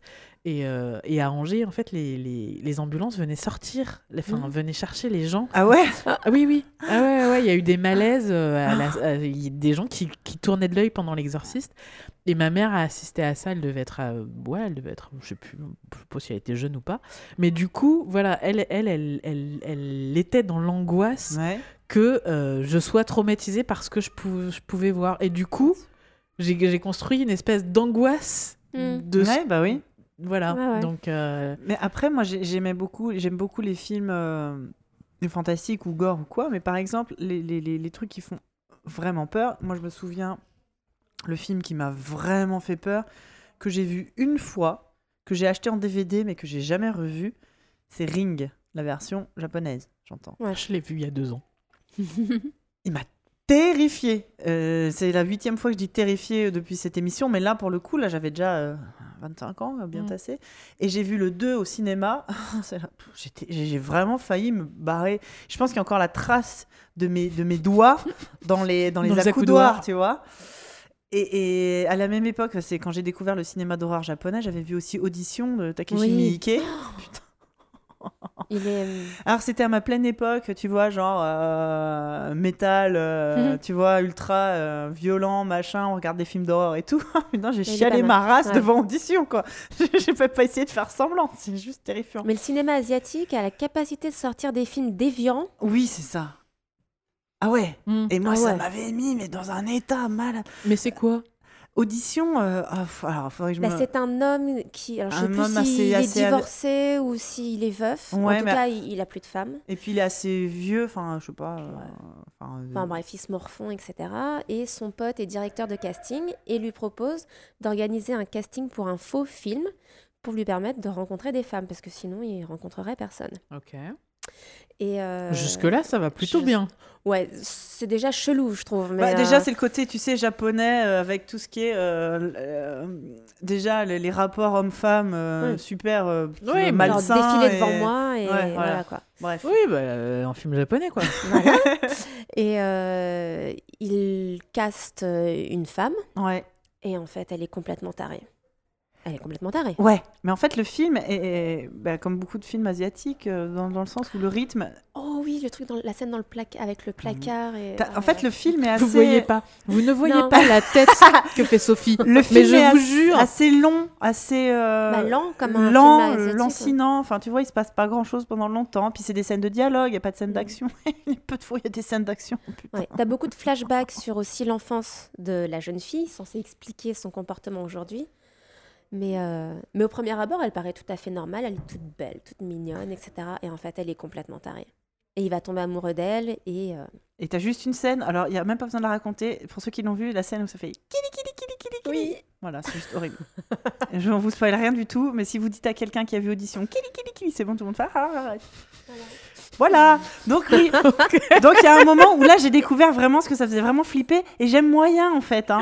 Donc euh, non, Là, je préfère regarder, euh, tu vois, Evil Dead ou euh, Brain Dead ou ces Ouais, trucs-là. cool. Il y a de la bidoche, c'est marrant. tu me re- me redemandes de regarder un film d'horreur asiatique, je fais faire ouais, non, peut-être pas en fait. Euh, puis j'ai vieilli, tout ça. Mais c'est comme par exemple, moi, les jeux vidéo qui font peur, je j'aime pas ça en fait. Euh, Mais là, c'est interactif. en Quand il plus, faut être actif, c'est pas la peine. Et là, quand tu veux essayer, je sais plus quoi, Resident Evil machin en VR, non. Ouais. Oh là là. Mais genre, Ouais. genre, mais jamais de la vie, tu me poses le truc, même pas en rêve. Jamais, jamais, Bah, jamais. Resident Evil, Evil, j'ai euh, j'ai trouvé comment y jouer. C'est-à-dire que euh, j'ai commencé à y jouer euh, la session de par, par tranche de 10 minutes. Ouais. Parce qu'en fait, au bout de 10 minutes, j'en pouvais plus. En plein jour. Ouais, ouais. Au milieu d'une foule. la, la session la plus longue que j'ai fait, c'est 30 minutes, mais c'est parce que mon mec s'est endormi euh, sur le canapé à côté. Et que du coup, avoir quelqu'un de vivant à côté de moi, ça me rassurait vachement. et au bout d'un moment, j'ai fait Bon, c'est plus possible, je vais, je vais jamais avancer. Et en fait, il suffit juste de pousser la, le- le- la luminosité. Ah Hey Et du coup, ça passe tout seul. Une astuce chez vous?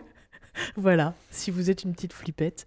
Mais oui, oui, non. euh, Bah, en plus, c'est de la first view, quoi. Donc, euh, Ouais, non, c'est- moi, moi ça, tu c'est vois, vraiment c'est-. En plus impliquant. Ouais. Moi, et- c'est ouais. pas possible. Ça, c'est juste pas possible. C'est ma, c'est mon. Mais Silent Hill, par exemple. Ouais, je... non. Le film? Non, Euh, non le, le, le- le jeu jeu. vidéo. Le jeu. Non, je pense que quand, quand on est actif, enfin, quand on est Mm. vraiment. euh, Ouais, non. Quelque chose que je pourrais voir en film, je peux pas y jouer en jeu. Donc, t'as t'as joué à aucun des Silent Hill? Je- généralement, c'est par contre, c'est des jeux euh, que j'adore euh, regarder jouer. Jouer. Mm. Ça, euh, bah, même les Resident Evil, hein, j'ai jamais joué. Par contre, je regarde, j'ai- j'aime bien faire les énigmes, ces trucs-là, mais diriger le personnage, no way. D'accord, ok, très bien. Vous le saurez très bien. Euh, je voulais. Ah oui, alors tu as fait un appel tout à l'heure et les gens, on avait trouvé la réponse. Moi, j'avais un 33 tours quand j'étais petite. Qui, représente, qui reprenait euh, pas mal de génériques ou de chansons pour enfants. Il y avait notamment euh, des chansons des Schtroumpfs, le générique de Charlotte aux fraises. Il y avait le générique de Pac-Man, chanté par William Lémergie. Et il y avait une chanson Tarzan. Mais qui est pas un- que j'ai retrouvé nulle part, même sur les internets. C'est pas un générique. Je sais pas ce qu'elle foutait cette fichue chanson. Où c'est une femme qui chante un truc genre ça fait c'est le roi de la jungle. C'est complètement con. Et à chaque couplet, elle raconte ce qu'il fait dans la jungle. Et il y a un couplet où elle dit n'importe quoi. Je sais plus ce qu'elle dit, mais genre tu vois, il vit dans le désert ou il vit en ville. Enfin bon, elle dit un truc qui est pas vrai. Et d'un seul coup, elle est coupée par une grosse voix qui lui fait Eh, mais c'est pas ça.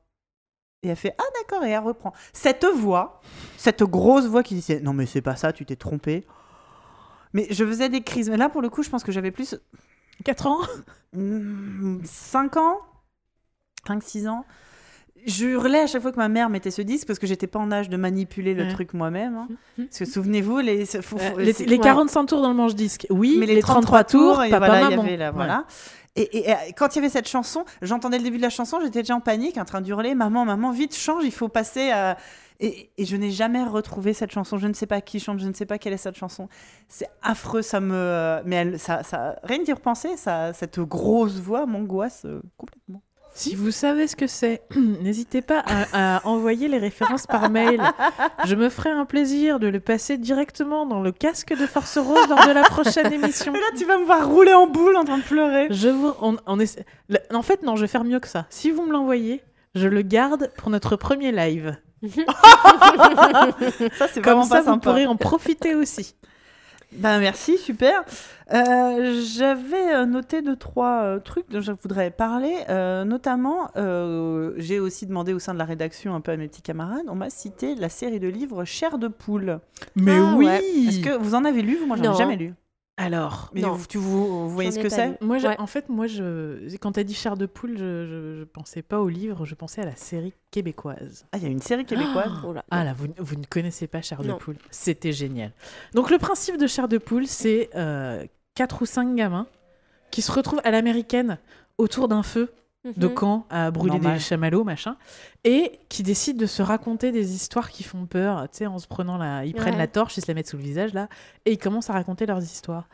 Et ils commencent à raconter les histoires, et là, dans la série, tu as bah, une série dans la série euh, où, où tu vois les trucs qu'ils prennent.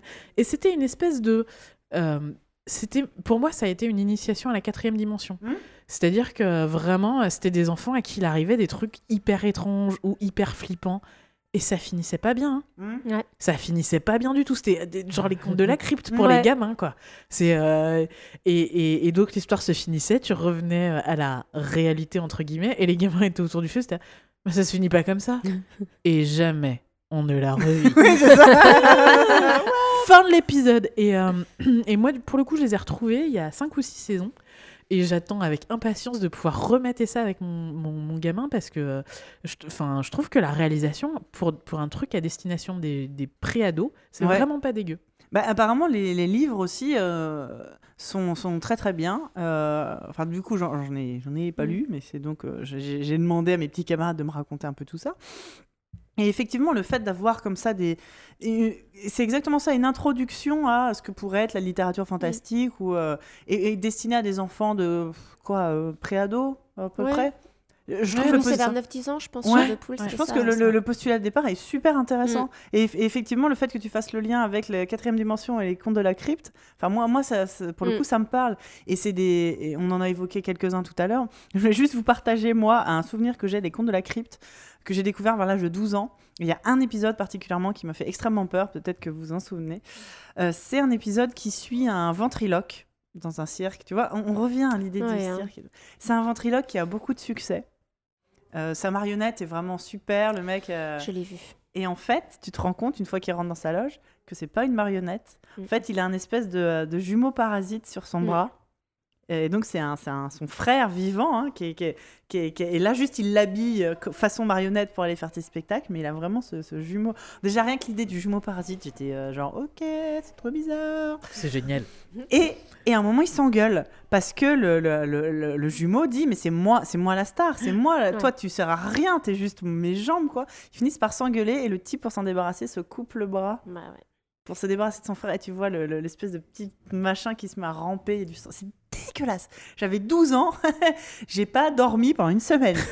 tu sais, la couverture sur le nez, les yeux grands ouverts, genre ok, il y a un jumeau parasite chelou qui va venir et tout. Et j'adorerais le revoir parce que je pense qu'aujourd'hui j'adorerais. Mais tout, moi j'ai- toujours. euh, Oui, il y a un peu pareil, un de mes films préférés qui est Total Recall Ouais. euh, avec Schwarzenegger euh, et, et toutes ces histoires de corps mutants, de corps déformés et tout. J'ai j'ai gardé une espèce de. Euh, euh, j'ai- j'aime bien ce genre appétence. Ouais, j'aime bien euh, ce genre de Une truc, appétence euh, pour la dysmorphie en fait. Ouais, ouais, ouais. Des, des- des monstres humains, euh, ça, me, ça, me, ça fait peur, mais c'est à la fois euh, fascinant. D'accord. Ouais. Ok. Très bien.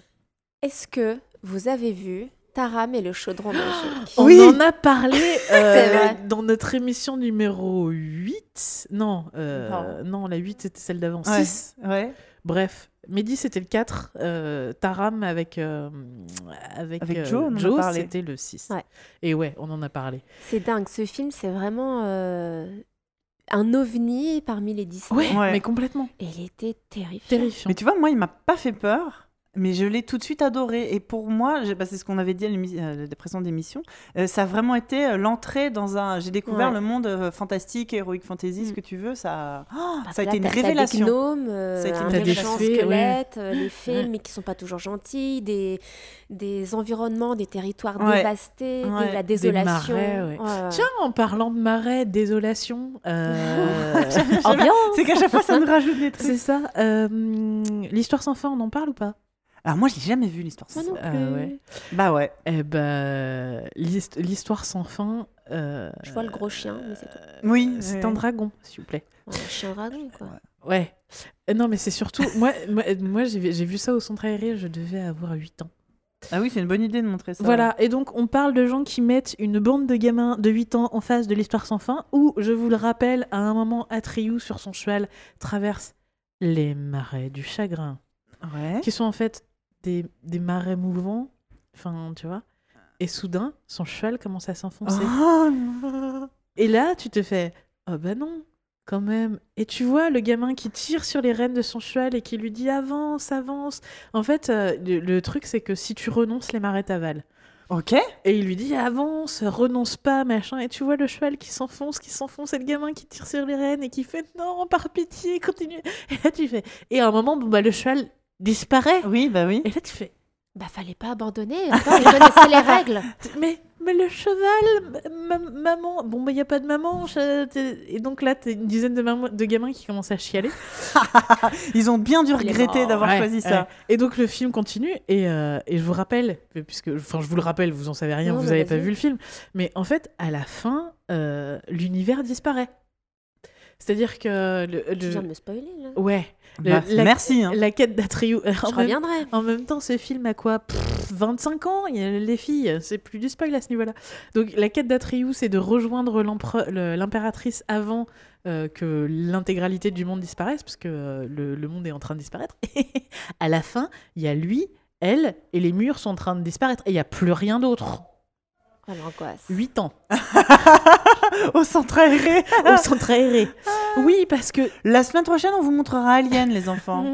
Non, mais c'est ça. C'est que quand on, quand on dit euh, oui, les enfants, ils aiment se faire peur, machin et tout, tu parlais de ta fille, qui, le crocodile, Mm. ils se blottissent dans les bras des parents. Oui, Ouais. il faut qu'il y ait un. Et en fait, voilà. biologiquement, au moment où ils se blottissent, ils produisent de l'ocytocine, qui est l'hormone de l'attachement, qui leur permet de faire descendre leur niveau de stress. Donc, un enfant qui regarde quelque chose d'horrible avec son parent ou avec un adulte qui le protège, qui a, qui a un contact physique, va beaucoup mieux recevoir Mm. euh, qu'un enfant qui, qui est seul et désemparé face à un écran qui lui montre des trucs horribles. Mais c'est surtout, oui, tu mets 8 enfants ensemble, sans adultes. Ouais. Tenez. Ouais. Il non. suffit qu'il y en ait un qui flippe, tous les Ah autres, bah, ouais, voilà. Ah ouais, non, mais bref. Donc, voilà. oui, non, alors oui. Et alors, la- ce centre aéré était vraiment au top, puisque quelques années plus tard, ils ont montré euh, E.T. à mon frère de 6 ans. Ouais. Je m'en souviens encore parce que pendant des mois, enfin, non, peut-être pas des mois, mais au moins des semaines, mon frère se réveillait en hurlant toutes les nuits Ah. parce qu'il pensait qu'E.T. allait venir en passant par la fenêtre. C'est-à-dire que mes, mes parents ont développé une haine profonde pour le centre aéré, Je pense que oui, il faut arrêter le centre aéré. mais moi aussi, Ouais. parce que moi j'étais réveillée aussi, on était Bah dans oui. la même chambre, tu vois. Mais alors, tu vois, euh, j'ai beau adorer les films fantastiques, je m'interroge beaucoup sur la manière dont je vais le, le transmettre à mes filles. Ouais. Parce que, justement, il y a des films que j'ai vus trop tôt, je pense. Euh, bon, je, je m'en suis remise, hein, à peu près, paraît-il. Mais voilà, je pense qu'il y a des films qu'il faut pas voir avant un certain âge. Et euh, j'arrive pas tellement à faire la part des choses. Du coup, il y a Bah. plein de choses qu'elle a pas encore vues. Et même Babe, je me dis, merde, il y a quand même un loup à un moment. Il se fait attaquer, ça fait quand même flipper. euh. Et puis j'ai appris qu'elle a regardé euh, Harry Potter euh, l'été dernier. Elle avait 5 ans, tout juste. Je trouvais que c'était tôt. Mais je, je- en fait, je n'arrive pas à me rendre compte parce Bah. que j'ai vu tellement de choses, je suis blasée par beaucoup de choses. Bah, moi, c'est ce que. Enfin, quand on a, on a fait Dark Crystal, là, moi, j'ai montré Dark Crystal à mon fils qui a 5 ans. Alors, c'est ce que je disais, j'ai fait des coupes. Il y a vraiment des trucs où il y avait juste pas moyen, quoi. mais, euh, mais il a vu Dark Crystal et, et je l'ai fait parce qu'il a moins de 5 ans. S'il avait eu 6, 7, 8 ans, je lui aurais pas montré parce que je pense qu'entre 6 et 9, il y a une, une période où tu es vraiment hyper impressionnable. Et, euh, et où, où les, le, le, le- le réel et l'agression du Mm. réel ont beaucoup plus de prise sur toi que quand tu es plus, plus petit, où tout est fantastique. Ouais, il y a un âge où en fait ils, ils comprennent pas forcément ce qui se Ouais. passe et des fois ils ont même pas peur. Tu peux leur montrer un monstre et. euh, Plus là, à partir de 6 ans, ils s'expriment très bien. Ils Ouais. arrivent beaucoup mieux à exprimer aussi des émotions, etc. Tout est un peu exacerbé chez eux, Mmh, effectivement. Mais, mais je sais que Euh, moi, avec mon fils, bah, c'est la question. Moi, il a 6 ans et demi. Je lui ai déjà montré euh, Beetlejuice, euh, Ah La famille Adams, tous les Harry Potter. On est en train de les refaire là. Alors, il comprend rien. C'est génial. Un enfant de 6 ans ne comprend pas un film, une histoire. Non. C'est qui lui et pourquoi et qui c'est qui est mort? Putain, sur Harry Potter, c'est l'enfer. Je, Ouais, je il tu- vient de le dire, il vient de le dire. Oui, mais euh, tu vois, en fait, à chaque changement de plan, pour lui, il change d'histoire. L'enfer. Bref, mais il adore. Euh, Mais tu regardes avec lui. Ouais. Voilà. Et ça. Beetlejuice, on l'a vu, je lui ai dit, je te préviens, c'est un film avec des monstres. Si t'as peur, on arrête, euh, machin. Il a adoré. Mm. Il a jamais demandé à faire pause ou quoi. On a regardé E.T., il était terrorisé. Et c'est la seule fois où il m'a demandé de faire pause deux fois pendant le film. Euh, parce que bah, la scène où on croit qu'E.T. est mort quand il est tout blanc, là, tout, Ah, tout sec. Oh là là. Il était littéralement en pleurs, quoi. Et, et même moi, j'étais wow, wow, je me souvenais pas de ça. Et, Et, euh, c'est flippant. Ouais. Et, et du coup, euh, je j'essaie de lui montrer des films. Bah, en plus, c'est des films que, que j'adore. Donc, euh, j'en suis arrivée à me demander à partir de quel âge je vais pouvoir lui montrer euh. Alien, Terminator. Bon, j'attends. hein. Mais voilà, commencer par. Qu'est-ce qu'on a regardé? On a regardé Gremlins. Ouais. Euh, pareil. Y a- comédie aussi. Ben oui, en fait, Mais il y a des morts quand même. Ouais, il y a des scènes un peu dégueu. euh, Mm. Mais donc voilà, euh, Beetlejuice, il y a des scènes marrantes, ça parle de la mort. Je trouve que c'est une façon amusante de Ouais. parler de ces thèmes-là. Donc ouais, j'essaye de, de temps en Mm. temps euh, regarder un film comme ça. Mais ça dépend. En fait, en même chaque temps, en- ça se teste, tu vois. Et chaque puis si enfant le est test il différent. foire, Ouais, c'est ça. eh ben, ça lui fera des trucs à raconter au psy. Voilà. Enfin- Ou dans un prochain podcast, voilà, ma mère m'a traumatisée. Voilà, euh, c'est mais, ça. mais, mais, euh, mais tu vois, euh, le fait que tu es à la maison, tu peux faire pause ou stop Oui. à n'importe quel moment. Euh, c'est le bon moment pour tester. Il y a des enfants plus euh, sensibles que d'autres. Je me souviens, moi, être allé voir Maya l'abeille, le film, avec mes voisins, donc avec euh, mon fils, leur fils, leur fille, qui est une petite fille plutôt euh, impressionnable, plutôt, Mhm. fra- comment on dit, sensible. Elle a hurlé, elle est- elle- mais c'était plus de, la tristesse que la peur. Elle était en pleurs, elle a hurlé pendant une scène dans Maya l'abeille. Parce qu'en fait, à un moment, Maya fait une connerie et les autres abeilles la tègent. Elle est en train d'hurler Maya l'abeille, elle a plus d'amis de ses amis, l'ont chassée et tout. C'était horrible, horrible. Et ma voisine qui était là en train de. Tu sais, genre, on va voir Maya l'abeille, c'est bon quoi. Je ah oui, ah oui, elle est sensible ta gamine. tu vois, il y a toujours un moment où. euh, euh, ils ont, c'est pas forcément, ils ont pas forcément peur de, de, de ce à quoi on va s'attendre. Mm, mm. Et euh, tu vois, tu dis, bon, je, Mm. je vais l'emmener voir Maya l'abeille, c'est safe. Ben non. Mais, Et- mais je trouve que c'est hyper intéressant et challengeant hein, pour Ah oui. nous en tant que parents Ouais, qui avons ouais. cette culture-là, qui voulons la transmettre ou en tout cas, Ouais. en tout cas, on veut qu'ils aient les clés qu'ils puissent l'aborder comme il faut. Après, euh, mes, mes enfants aimeront ou n'aimeront pas, peu importe. Mais j'aimerais pouvoir les aider à aborder cette culture. euh, Mais tu vois, c'est et- comme nous, tous les films qui nous ont marqués ou qu'on a aimés, quoi, on les a vus trop jeunes, Mm. sans nos parents. toute seule. ouais. Il y a toujours eu un moment où, de toute façon, Bah, c'est dans, je, je- je regardais pas ces films-là avec mes parents. c'est dans, c'est la transgression que tu trouves aussi. euh, Bien sûr. mais Il y a du plaisir aussi. euh. Mais ouais, ouais, ouais. Mais c'est, c'est, tu peux pas non plus contrôler. Bah voilà, un banal accident de centre aéré. mais euh, mais ouais, quels vont être euh, les, les films qui vont eux, voilà, Mm. les marquer. euh, Oui, parce qu'aujourd'hui, en plus, on n'a plus du tout les mêmes normes qu'à l'époque. Ah des non, choses qui, clair. nous, nous ont terrifiés. Aujourd'hui, c'est devenu assez banal. Mm. Donc, on est quand même dans la surenchère. Il y a des trucs Euh, et puis la classification n'est pas du tout la même. Ouais. Et aujourd'hui, il y a des films qui ne sont pas classés moins de 12. euh, je trouve que c'est un petit peu abusé quand même. Ouais.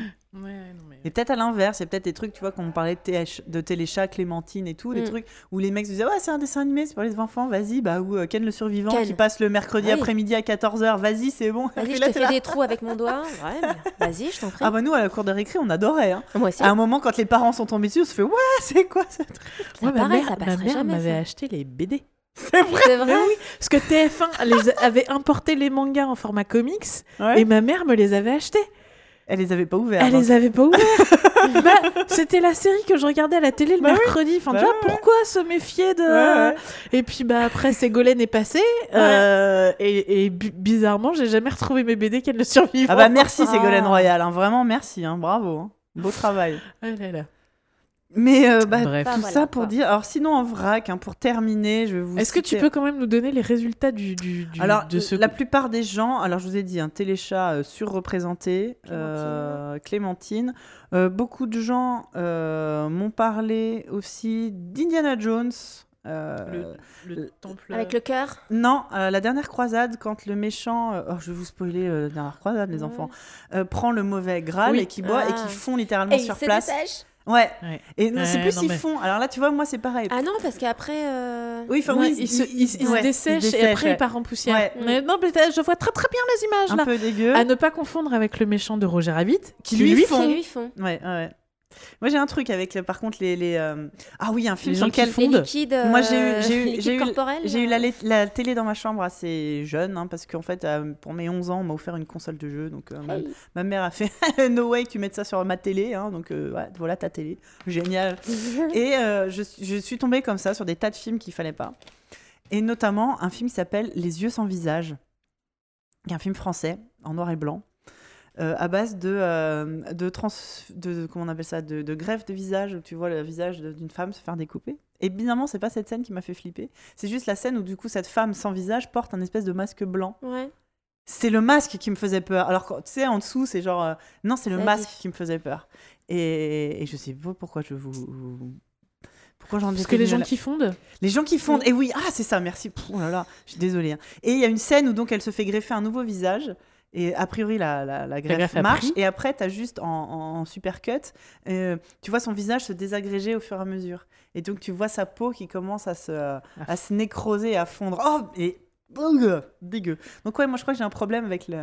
Mais les- c'est gore. les visages qui, les Donc, en visages fait, qui fondent. T'as un problème avec les visages qui fondent, mais tu es fan de, dys- de dysmorphie. Je pense que c'est un peu, euh, un peu lié. ouais. Euh, D'accord. Ouais. Ok. Bref, donc, Bref. euh, Les yeux sans visage, euh, formidable. C'est aussi comme ça que j'ai vu Phantom of the Paradise, qui est un des meilleurs films du monde.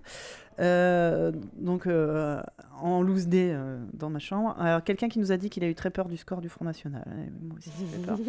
Euh, les Gremlins, hein, quand même, de temps en temps, qui a été sauté, que- Les qui a été Critters. cité. Critters. Ouais, alors j'ai aussi les. Gremlins aussi diffusés par le centre aéré à mon frère. mais Hein oui, mais ils avaient Ah, très mais bon j'espère qu'ils ont fermé. euh. On a aussi quelqu'un qui nous cite la marionnette de Michel Rocard dans Les Guignols, et un autre nous a cité une marionnette du bébé de show. Ah, Ok. comme quoi. Comme quoi. Le Michel Rocard, c'était un espèce de corbeau, ouais, ouais, ouais. Ouais, t- c'est assez, assez terrifiant. Bah, quelqu'un qui nous cite les Skeksis de Dark Crystal, dont on a parlé dans notre dernière émission.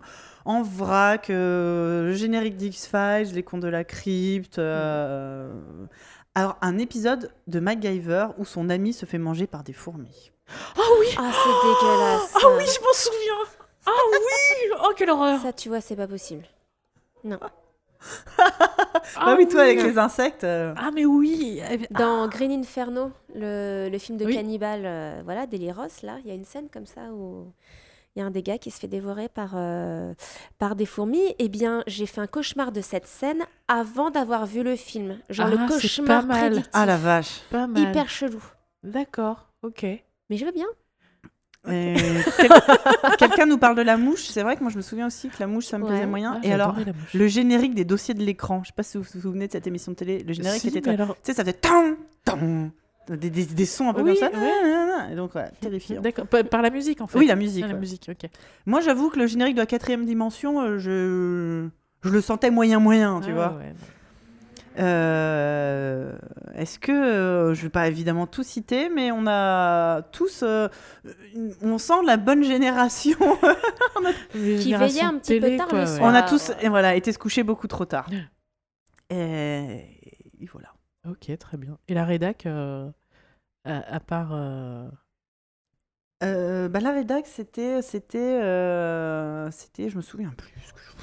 D'accord, ok. J'écoute plus trop. Très bien. Bah, merci. J'espère qu'on vous a rappelé tous des bons souvenirs. Euh, J'espère que vous écoutez cette émission juste avant de vous coucher. Oui. On vous souhaite une bonne nuit. des trucs pour les trucs qui font peur. Et voilà. On va, on va achever là parce que je pense qu'on pourrait encore en parler des heures. Mais bref, hein, ça fait déjà un moment qu'on est dessus. On va parler, passer à notre rubrique correspondant.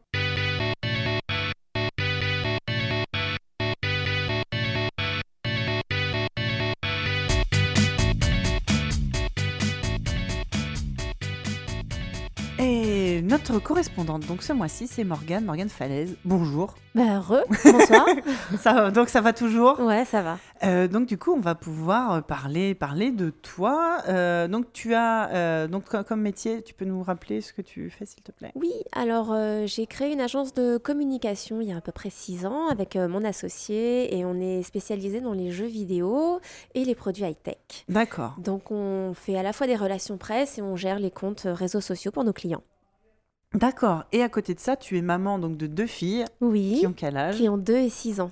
D'accord. Qu'on appellera la petite La, et la petite grande. et la grande, pour peu plus près. de facilité. Et du coup, est-ce que toi, euh, quand tu étais petite, est-ce que tu te considères comme geek déjà? J'imagine que. Euh, oui et non, parce qu'il n'y a pas forcément le côté euh, je ne joue plus aux jeux vidéo comme j'ai pu le faire à un moment. euh, puis je trouve que c'est enfer- c'est nous enfermer dans un, une case euh, et un stéréotype qui ne nous correspond pas. C'est pas parce qu'on aime les jeux vidéo qu'on est forcément geek. Euh, c'est pas parce que j'écoute du métal que je suis sataniste, euh, parce que j'ai le droit à chaque fois. hein, euh. Bah, je pense que là, on, on pourrait faire une Hein émission. Représente. on, Voilà. pourrait- on va faire une émission On se spéciale. comprend. ouais. Voilà, et c'est pas parce que je suis maman que je reste chez moi tout le temps, euh, et, euh, enfin que je reste enfermée non plus. tu vois. Donc, euh, Et, et que tu aimes la pâtisserie et le Ah, ce- ceci dit, j'adore les deux. L'un n'empêche pas l'autre. Mais tu vois, je me suis libérée de ça, justement. Euh, je Du m'octroie le cliché droit. et de Oui, l'anti-cliché. exactement. J'ai le droit d'être maman et d'aimer faire à manger. C'est un vrai plaisir. Est-ce que tu fais Et des je- petits biscuits en forme de pentagramme pour, euh, pour faire apparaître des démons? Je sais pas, c'est une question. Non. On sait jamais. Non, non, je ne fais pas de rituel. J'ai Bah, plus le temps. Oui, c'est ça, avec les Mais ça, je enfants. suis trop fatiguée. À 3h du mat, c'est foutu. Puis avec les enfants, c'est chiant, tu fais apparaître un démon, ça bouffe un Ouais, gosse. euh, non, non, c'est c'est- galère. Ou, le, C'est ou le, pénible. le, le gosse bouffe le démon, faut recommencer. Mes c'est enfants pénible. sont les démons, en fait. c'est surtout ça maintenant. Et du coup, est-ce que quand tu étais petite ou jeune, est-ce que tu te souviens du, du moment où. euh, est-ce que c'est par la découverte du jeu vidéo ou de certains films? Comment, quand tu étais petite, c'est venu un peu cette euh, culture euh, un peu. euh, J'avais De l'imaginaire. ouais. Bah alors, j'avais un côté très garçon manqué qui, je, naturellement, m'a amené vers des choses qui, à l'époque, étaient deux garçons. Et je déteste dire ça aujourd'hui. Ah oui, Mais euh, voilà, je, je jouais beaucoup avec des robots. euh, on m'offrait des robots. C'était les petites voitures. C'était ce qui m'éclatait. Et du coup, euh, parce que je ne voulais pas être fifille, j'allais vers ce, ce type d'activité Ouais. euh, pour être avec euh, les garçons, beaucoup. Et, et les jeux vidéo, ça a été un déclic grâce à ma maman Ah. à qui je dédicace ce petit moment. Un cadeau de Noël qu'elle a voulu nous faire à mon frère et moi. On avait déjà un, un, un ordinateur, un PC. Et elle est allée chez Micromania ou une autre enseigne du genre. Et voilà, elle nous a dégoté. Alors je sais plus quel jeu était en premier. C'était soit Day of the Tentacle, soit Simon le sorcier. Mais un point and click, euh, là, on- enfin, on a eu les deux, hein, ça c'est sûr. ouais. Mais ça a vraiment commencé comme ça. Ah non, attends, je dis des bêtises, j'ai une Mega Drive avant. Ah Ouais, non, je viens de la Mega Drive en fait. Oh, cette révélation Ouais, c'était ça. Donc non, moi c'était Sonic, Mega Drive, etc.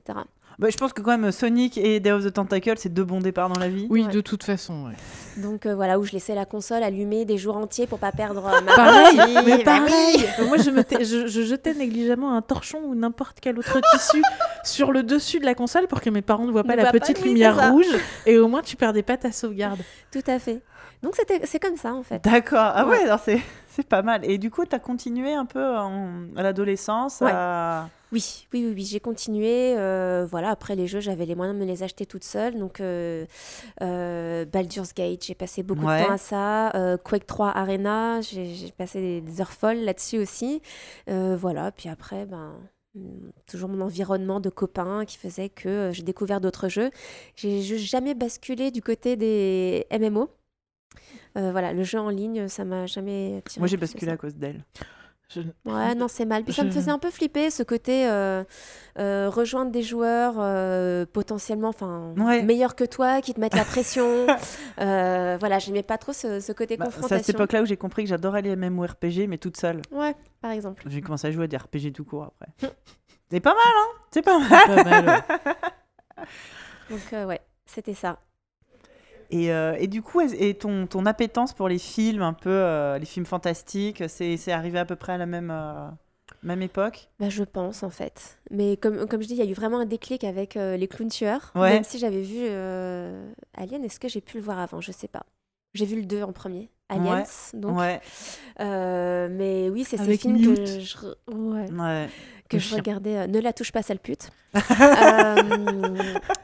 Ouais, des films que j'ai vus pareil en loose day, toute seule, Ouais. euh, mais qui, qui m'ont forgé et qui faisaient partie aussi du personnage que je voulais me construire. euh, c'était pas la fifi, c'était euh, le garçon manqué qui aimait ce genre de choses et j'aime vraiment ça. Et, et il m'a fallu beaucoup de temps à pouvoir concilier une féminité et ce, ce goût pour euh, des choses qu'on attribue plutôt aux garçons. Je et que je vois dois toujours je- justifier. Tout à fait, de quoi tu parles Je pense que là, Ouais. euh, on, a, on a une sorte d'histoire commune là, qui se ça. construit. Mais du ouais. coup, c'est vrai que c'est vraiment... Non, mais moi, je suis cool, je suis pas une fille. Ouais, ouais, Ouais. c'est ça. Voilà. Euh, what? Ouais, parce que les filles, c'est nul. Parce que Ouais. les filles, ça chouine et C'est ça. et ça se maquille. C'est tellement et sexiste de dire ça. Et ouais. Et j'adore voir euh, mon aînée aujourd'hui, la grande, parce que hum, elle, euh, elle a un côté garçon manqué comme moi. Elle escalade, elle a les jambes euh, mais pleines de bleu. euh, c'est un champ de bataille.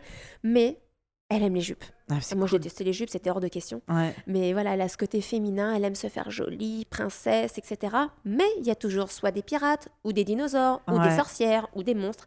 Toujours. Mais celle-là, on se rend compte que tout ce qui est soi-disant féminin est toujours tellement dévalué. Euh, oui. La coquetterie qui est considérée comme vaine et, euh, Mm. Et superficielle. Euh, ouais. Enfin, tout, tout, tout- toutes les, tous les caractères, enfin tout ce qu'on on dit. Tout, ce- tout ce qui est appelé valeur féminine. Valeur féminine, c'est toujours euh, de la merde. Et quand Mm. t'es une fille, t'as pas envie d'être comme ça. Donc du coup, tu joues, à- tu joues un Ouais. peu au bonhomme, quoi. Et on y participe du coup en faisant ça. Évidemment. Ouais. Donc, euh, Moi, je sais qu'à 15 ans, un jour, on m'a dit que j'étais coquette. Ça m'a mis en colère. J'ai pris ça pour une insulte. Ouais, ouais, oui. C'est te dire le, niveau euh, de, de, de, de, bah, de sexisme euh, non, intégré. intégré. Ouais. Mm. Ouais, c'est- et j'ai- dû attendre d'avoir plus de 30 ans pour euh, réussir Pareil. à, Ouais. à dire que non, on peut être une fille et être cool aussi. C'est pas, c'est pas incompatible. Et, et aimer la mode et être Et coquette. qu'être une fille, c'est bien.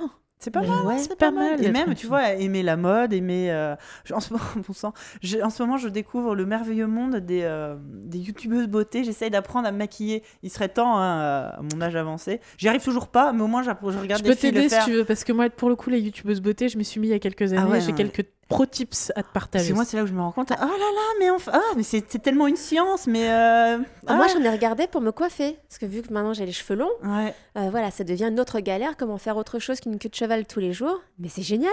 Ah, mais ouais. Et, je et- ne culpabilise même Mais pas. tu vois, de découvrir ce monde-là à 35 ans passés, je me dis, mais. Alors mais que tu vois, ces vidéos, au départ, je les ai enregistrées dans un tableau euh, secret sur Pinterest.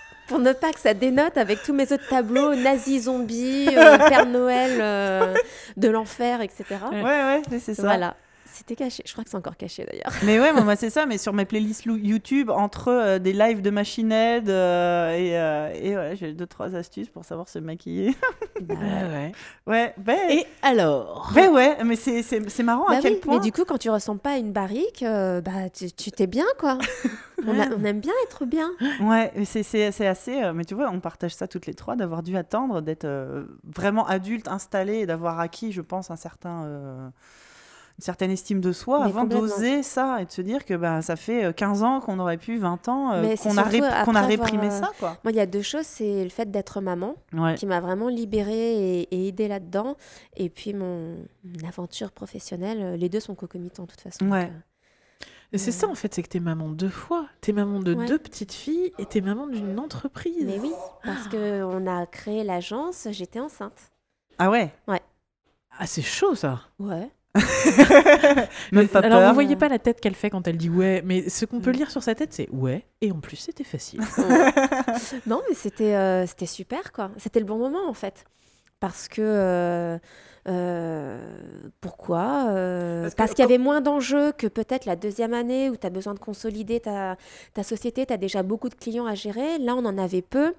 Euh, et puis, oui, puis mon congé maternité a été un peu moins de trois mois et ça a été au moment de à la période de l'été où il y a moins d'activités. On n'avait pas beaucoup de clients à ce moment-là, donc ça s'est hyper bien passé.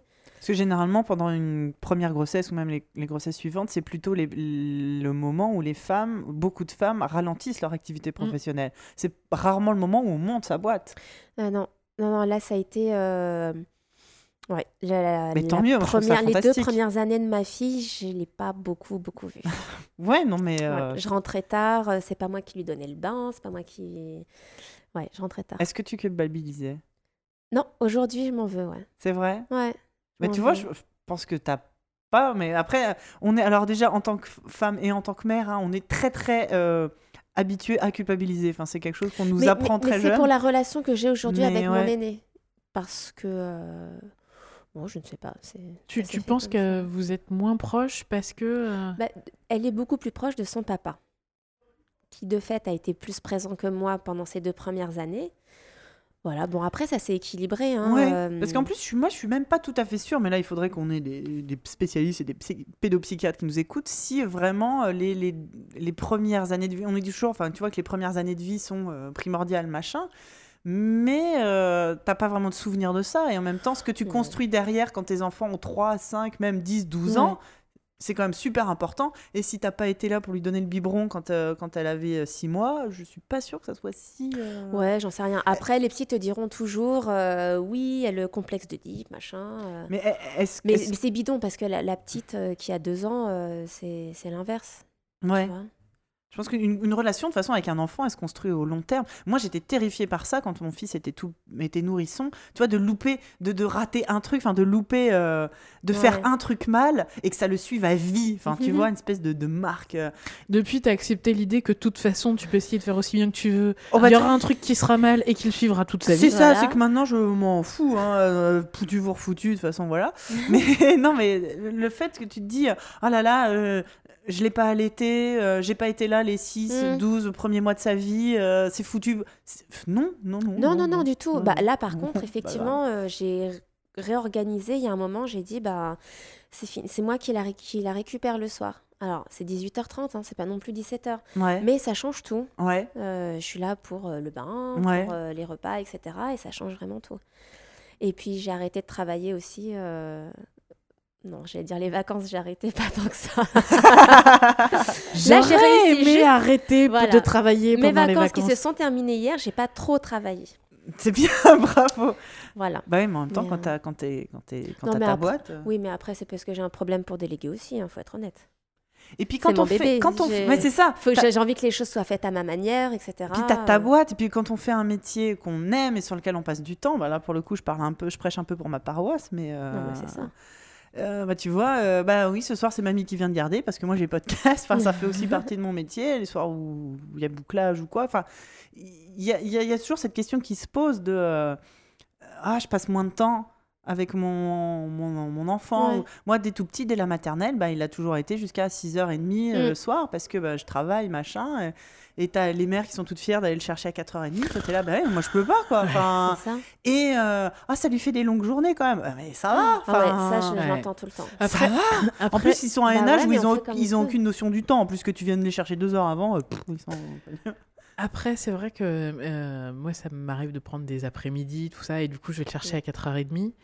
Et, euh, et je regarde avec une certaine envie ces mamans qui, qui peuvent venir chercher leurs Mm. enfants à 4h30.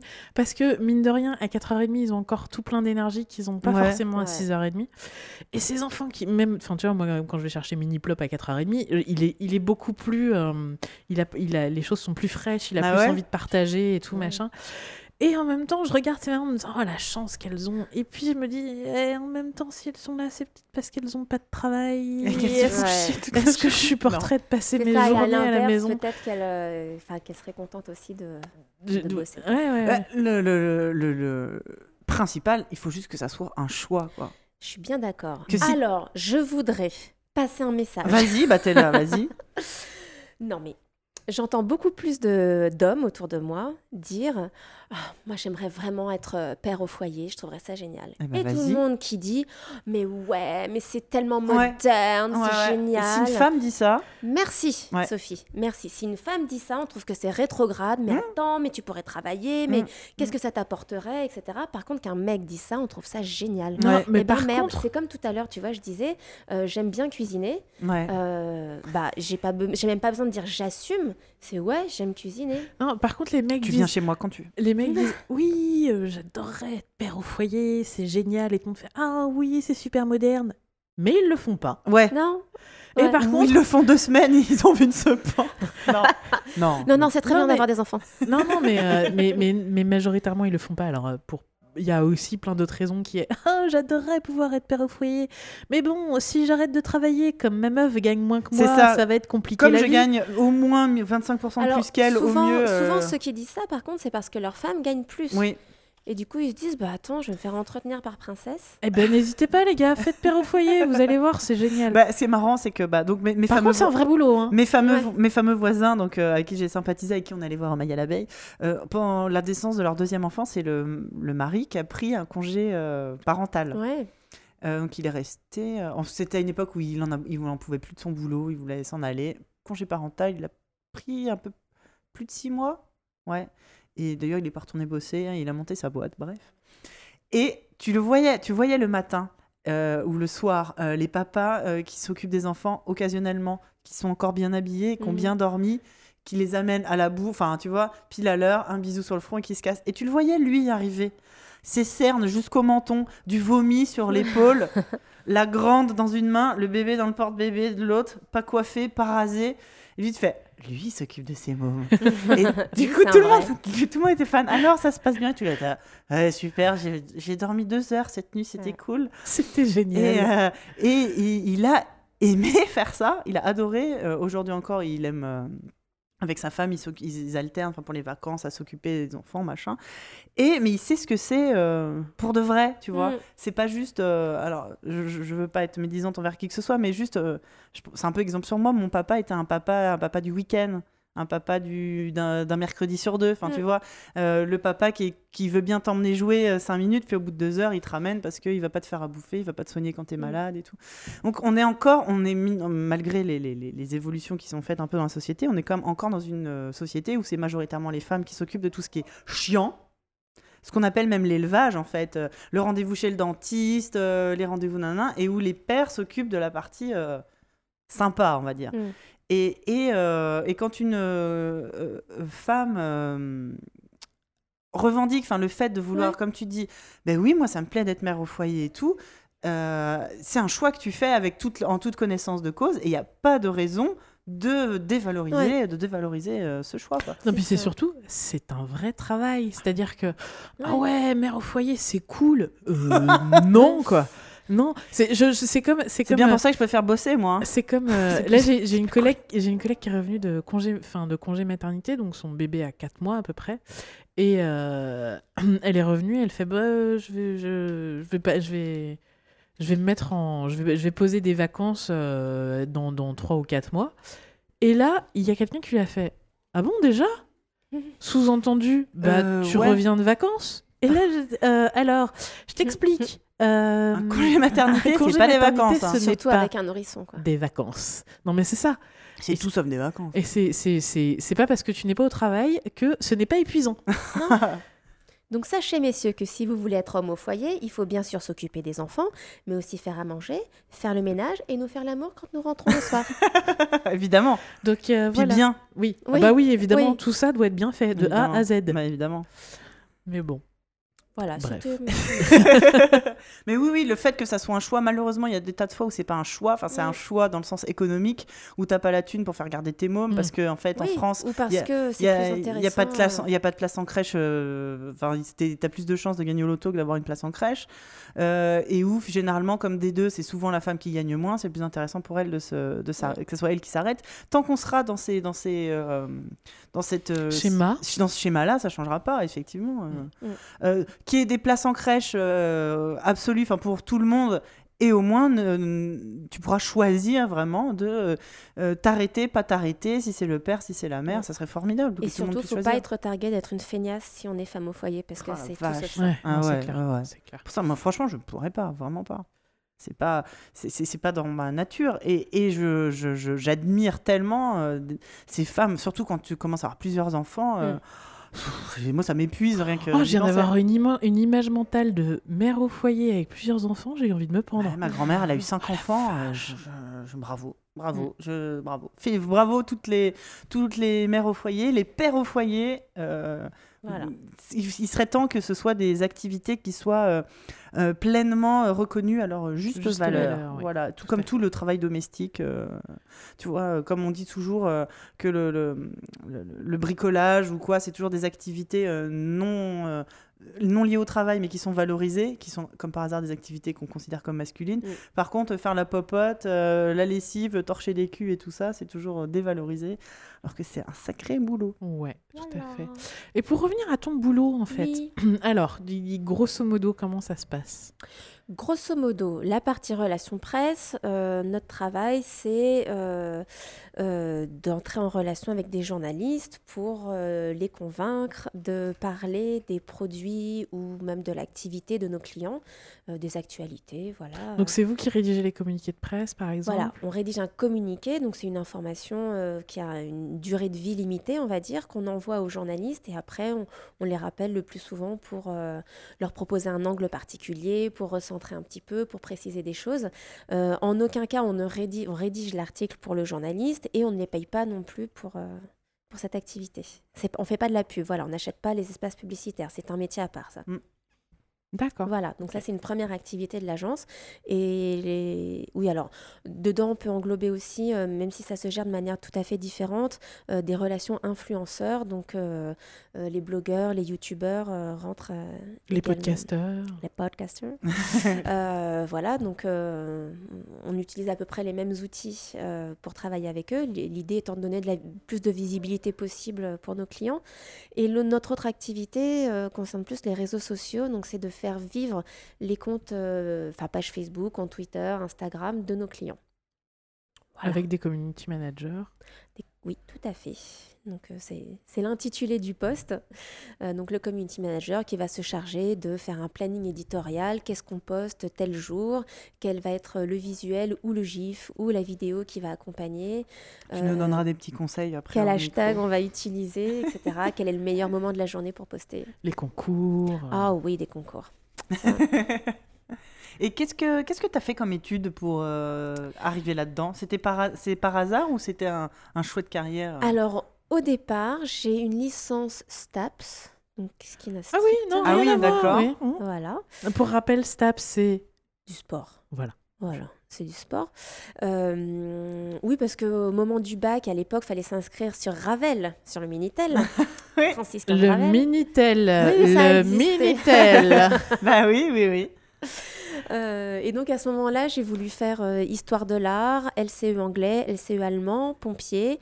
Et juste au moment de s'inscrire, c'était STAPS. Donc j'ai fait ça. Ah ouais. Et, ouais. ah oui, c'était c'est Ouais. la roulette, quoi. Ça aurait pu être autre chose à juste deux au moment jours, de s'inscrire. deux jours près, ça aurait pu Exactement. être total- Je pouvais faire, euh, aller à l'école de, enfin, faire, oui, à l'école du Louvre, faire euh, histoire de l'art. D'accord. Donc rien à voir, j'ai fait STAPS.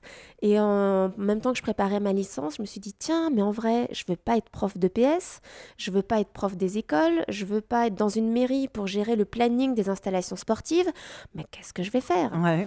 Et donc euh, j'ai rencontré euh, des, des professionnels à droite à gauche et notamment une personne qui s'occupait de la communication interne de- dans un établissement de PSA, Peugeot Citroën. Et euh, voilà, ce qu'elle me dépeignait de son métier me plaisait assez. Euh, j'ai passé le concours du CELSA, donc école de com, et j'ai repris en licence pour trois ans. Eh ben, Voilà. Et Et donc, Voilà. tu as un diplôme en communication. ouais.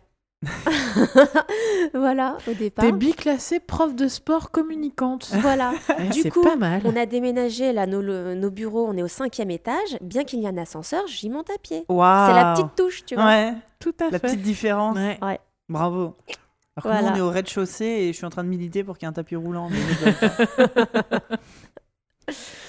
Euh, donc voilà. Euh, voilà. Et puis j'ai commencé, euh, j'ai fait des stages, notamment chez Ubisoft. Mon premier job, c'était chez Activision. Euh, j'ai eu différentes expériences chez Metaboly aussi euh, pour rester dans le secteur du jeu vidéo. Après, euh, j'ai- je suis passée aussi en agence euh, RP, plutôt high-tech euh, B2B. Donc c'était pas très sexy, mais c'était très intéressant néanmoins. Et je me suis fait virer.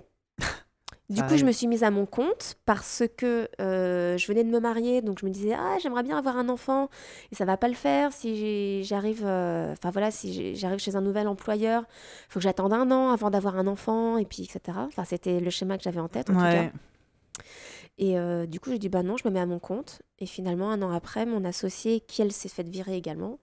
euh, Comme quoi, se faire virer, ça, Ça peut mener à des trucs de ouf. Bah ouais, bah Bah c'était ouais. vraiment, euh, c'était vraiment une belle opportunité. Et donc on, on a monté l'agence à ce moment-là. C'était il y a six ans, un peu plus de six ans. Déjà. Bravo. Voilà. Et donc aujourd'hui nous sommes huit. Bravo. Ah, la vache. Et du coup, bah, donc, tu as eu ta première fille euh, au tout début. Mm.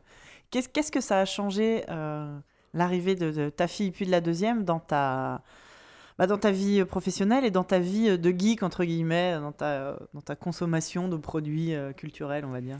Euh, dans ma vie professionnelle, euh, donc euh, bon, j'ai raconté la, la première, euh, pendant les deux premières années, j'étais pas tellement là. Et puis après, j'ai décidé que j'irais la chercher le soir. Enfin, c'était aussi une organisation avec, avec mon conjoint pour lui permettre à lui, du coup, de passer plus de temps au bureau aussi. Mm. Donc, euh, c'était un bon prétexte pour moi venir récupérer ma Ouais. fille. Et puis, euh, voilà, c'est surtout ça, en fait. euh, j'ai passé plus de temps, du coup, chez Ouais. moi et avec elle. Et une consommation de produits euh, culturels, euh, bah, les jeux vidéo, j'ai vraiment réduit, mais c'est juste par fatigue en fait. Ouais. C'est juste le soir, j'ai plus l'énergie. J'avais un blog à l'époque Ouais. et j'ai arrêté, je sais plus, il y a trois ans, Ça s'appelait La ans. fille du rock. La fille du rock, c'était ça. cool. Je Ouais. n'ai pas renouvelé le nom de domaine il y a quelques mois. Ça m'a brisé le cœur. Ah. Ah ouais. J'hésitais, je l'ai fait, je l'ai fait plusieurs années de Ouais. suite, mais je ne postais plus rien. Ben, moi, je continue avec mon blog aussi. Mm. Voilà. Qui est vide, je renouvelle. Ouais. Et le nom de domaine n'est plus dispo, donc même si je voulais le reprendre, je peux pas. Je sais pas comment c'est possible. Ça veut dire Ouais, que quelqu'un d'autre l'a pris. ouais. Ouais. Mais quand tu le tapes, il n'y a, il y a rien au bout. Ah ouais. Saleté. Ah. Bref, voilà. Oh, c'est triste. Mais c'est pas grave, j'ai d'autres projets. Ouais, euh, ouais, ouais. Voilà. Et par contre, les films, je continue, euh, puisque je peux ne rien faire en même temps que je regarde un film. Oui. Sauf que je suis crevée, du coup, parfois, je les vois en trois ou cinq fois. Ouais. C'est très séquencé. Du coup, je comprends pas toujours tout tout. Alors, à quel moment je me suis endormie? Ouais, c'est qui le méchant Euh, Voilà, Mais c'est surtout ça.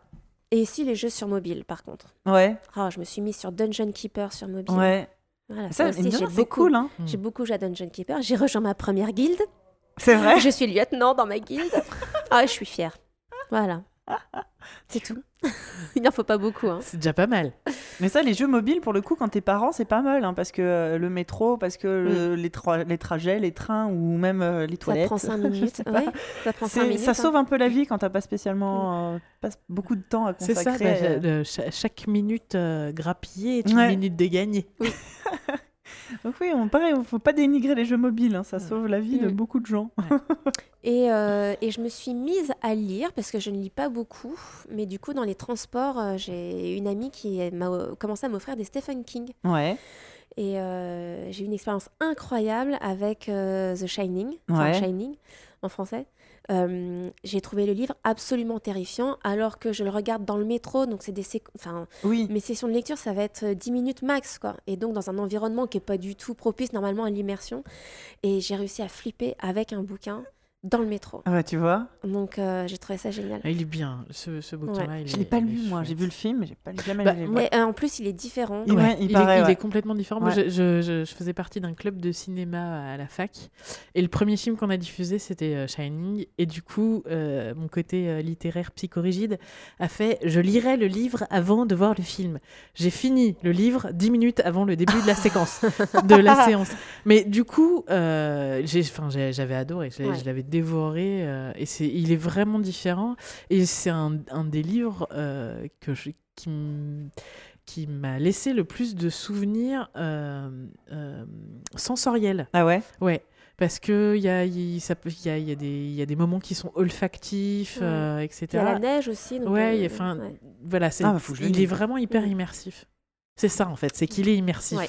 Quel que soit ton environnement, finalement, tu arrives à, te, à, 10 minutes à le être pris dedans. Donc voilà. Voilà où j'en suis aujourd'hui. Eh ben, et... Et du coup, avec ta deuxième, euh, t'as encore changé ton, ton... Est-ce que ça a encore modifié ton... ta manière de travailler? Euh, je ne travaille plus de chez moi. Le soir, j'entends. Ah Sauf euh, si vraiment il y a un coup de rush et j'ai perdu le document sur lequel j'ai bossé pendant deux jours. Oh, ça Voilà. sent le vécu, ça. Oui, il n'y a pas très longtemps. Alors la veille pour le lendemain, j'ai tout perdu. Donc le soir, j'ai dû veiller tard. Mais sinon, je ne le fais plus. Ouais. Alors qu'avant, c'était une habitude que j'avais prise quand j'étais freelance, en fait. Ouais. Parce que t'avais plus, enfin, je compartimentais rien du tout. Mon bureau, c'était, euh, c'était chez moi, donc euh, je faisais tout, tout le temps, n'importe quand. J'avais plus de, d'horaire vraiment. Ouais. Et euh, c'était, un- euh, ceci dit, comme j'adore mon métier, j'adore tout ce que je fais, c'est un plaisir de bosser chez moi aussi. Mais là, j'ai arrêté ça. Ouais. Mm. Mais du coup, je me consacre à des projets qui concernent mes enfants. Ouais. Alors pareil, cliché, mais euh, je m'éclate à euh, préparer une fête d'anniversaire thématique euh, pour, pour ma fille, C'est vrai. par exemple. Voilà. Du coup, je vais chercher sur Pinterest euh, et puis euh, je vais chez hum, Cultura chercher les petits produits. Voilà, je fais mes décorations de Noël et tout. hein. Ah, c'est cool, ça. c'est cool. C'est ultra cool. Donc voilà, des petits plaisirs comme ça. Ah, bah, c'est drôlement chouette. Très bien. On va peut-être. euh, Tu feras des coupes. je suis désolée, là, ce soir, je suis un peu la ramasse. On va enchaîner, là, il est déjà 10h30. On Ok. On va... On co- il faut quand même qu'on clôture cette. euh, Ouais. cette, euh, Non, mais je veux dire, on est d'accord pour clôturer. Ouais, alors, je, je crois qu'on est bon là. Eh ben, euh, merci, merci Morgane, déjà de nous avoir fait découvrir euh, ton métier. Avec Et grand puis, euh, j'espère qu'avec tes filles, tu vas avoir plein d'occasions de, Oui. de après, puis après de leur faire écouter de la, du bon gros son et de leur montrer euh, des Ah, mais bons c'est déjà le films. cas. Cool. Tu les emmènes en concert? Euh, j'ai déjà eu l'occasion, oui. Le papa étant musicien, j'ai emmené la grande déjà euh, voir un concert. de- Deux fois, elle est allée voir un- son papa en concert. Ça, c'est ultra quelque cool, chose. Ouais. Avec le, avec les- le, le Oui, casque oui, avec le casque. Ouais, ouais, quand même. et Bah, on c'est- n'est pas resté trop longtemps, etc. Mais euh, Euh, pour la petite anecdote, quand on a été voir avec euh, Diraen euh, Korn en concert euh, le mois dernier, on a vu un papa avec son gamin qui devait avoir 6 ans, Ouais. avec le casque comme ça. Et on a dit Ah, c'est C'est trop cool. Donc, ouais, faudrait qu'on fasse aussi une petite émission Mm. spéciale euh, Il faudrait qu'on commence par emmener les notes dans des concerts. En fait. enfant, Mhm. enfant et métal. Ouais. Ouais. Et donc, voilà, merci. Je pense qu'il est grand temps qu'on passe aux travaux pratiques.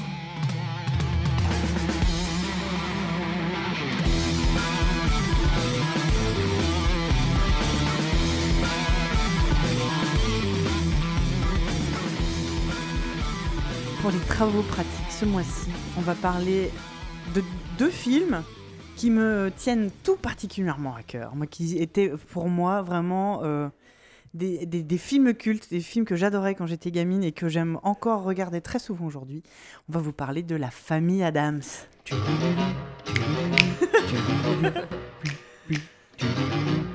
Alors, je pense qu'on va vraiment euh, raconter un peu euh, le film, l'histoire. On va vous spoiler évidemment, mais est-ce que c'est vraiment grave hein? Euh, Sur un film de 1991 Voilà. non, puis il n'y a pas vraiment d'enjeu. euh, C'est pas du spoil. Il y a pas, c'est- ouais, c'est pas usual suspect non plus. Non, c'est clair. Et euh, est-ce que du coup, euh, Diraine, tu veux nous pitcher? Ouais, au moins le, pr- le premier film, La famille Adams. Tu. Non Je- euh, ah bah alors, c'est une famille bizarre. je, je le fais si tu veux. Et, et elle s'appelle la famille Adams.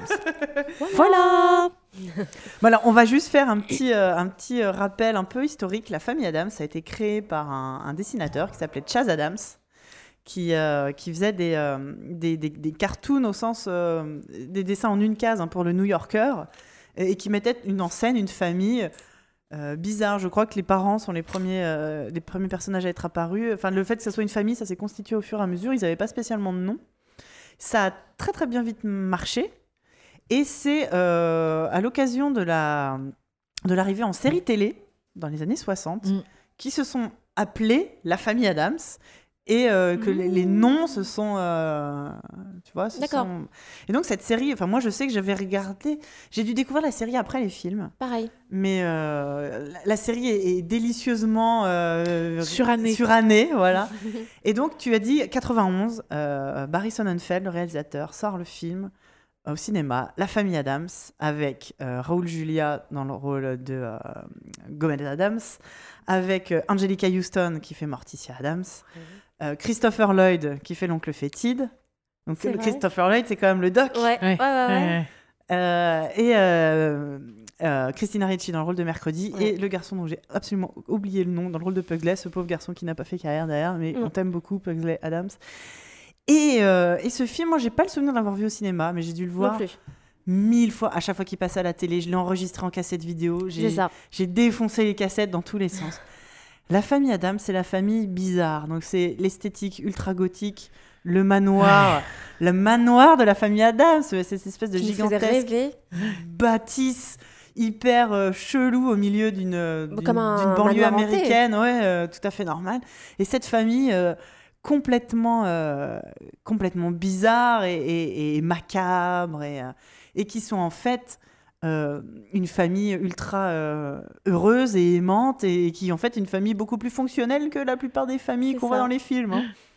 Et, et, euh, le, premier, le premier film raconte l'histoire de l'oncle Fétide.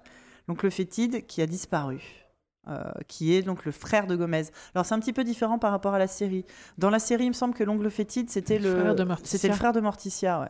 Et dans les comics, c'était même pas un membre de la famille. Enfin bon, bref. Dans les films, ça pose le, le fait que c'est le frère de Gomez. Il a disparu il y a plusieurs années dans le Triangle des Bermudes. Et là, il revient, il est de retour.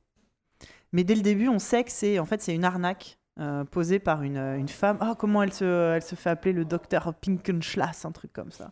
Elle est, elle est, elle est psychiatre et elle l'a, elle l'a retrouvé et euh, elle l'amène au, au Adams en fait parce qu'elle veut leur piquer leur fric parce que les Adams Oui. sont extrêmement riches. Et donc c'est son fils adoptif qui s'appelle Gordon qui ressemble vaguement à l'oncle Fétide qui va se faire passer pour lui. Il se trouve via, moi je vous raconte tout, hein, Ah bah vas-y, vas-y. via des- des- un rebondissement incroyable que Gordon est vraiment Oui. fétide Adams, qu'il avait vraiment, qui avait perdu la mémoire et de vivre avec les Adams qui au départ le répugnent parce qu'ils sont quand même gentiment cinglés. Donc il y a aussi la vieille, la, la grand-mère qui prépare à bouffer des trucs dégueulasses qui remuent.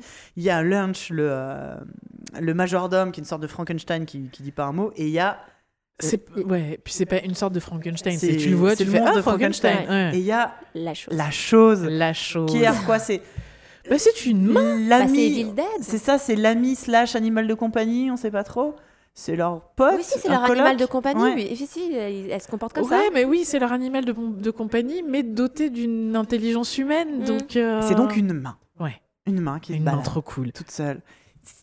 C'est génial. Enfin, quand t'es... Donc moi, j'ai vu ce film en 91. J'ai dû le voir à l'âge où, à- au moment où il est sorti. J'avais donc 11 ans, 12 ans. J'avais l'âge, en fait, en plus de personnages de mercredi. Autant de dire que j'y suis allée à fond dans la dans l'identification. Et la famille Adams, c'est juste ultra drôle. Mais oui. En fait, cette famille représente tout ce que on ne voudrait pas voir dans une famille. Donc les enfants qui sont mal polis, euh, plutôt méchants, euh, qui aiment jouer à se torturer, à se faire du mal, etc. Et, euh, et en vrai, on les adore parce qu'ils sont complètement libérés. Exactement. Moi, j'adore les parents. Ils sont amoureux, ils sont fous, amoureux, C'est un des passionnés. plus beaux couples du cinéma. Fusionnels. Ils s'aiment. Leur amour est Mm. infini. Et ils te jettent leur amour au visage en permanence comme ça. Ah oui. C'est dégoûtant. Ah ouais, oui, c'est même limite. Il y a même, en fait, c'est fait exprès. Il y a même des scènes où ils commencent à, à se plotter en public et t'as tout le monde qui est Ouais. Mais c'est fantastique cet amour. euh. Et, et l'amour de la famille, parce que c'est ça finalement, c'est une famille ultra soudée où il y a Ouais. la grand-mère, plus les parents, plus les enfants, et donc l'oncle qui débarque finalement, mais tout le monde vit sous le même toit, ça se Mm. passe hyper bien.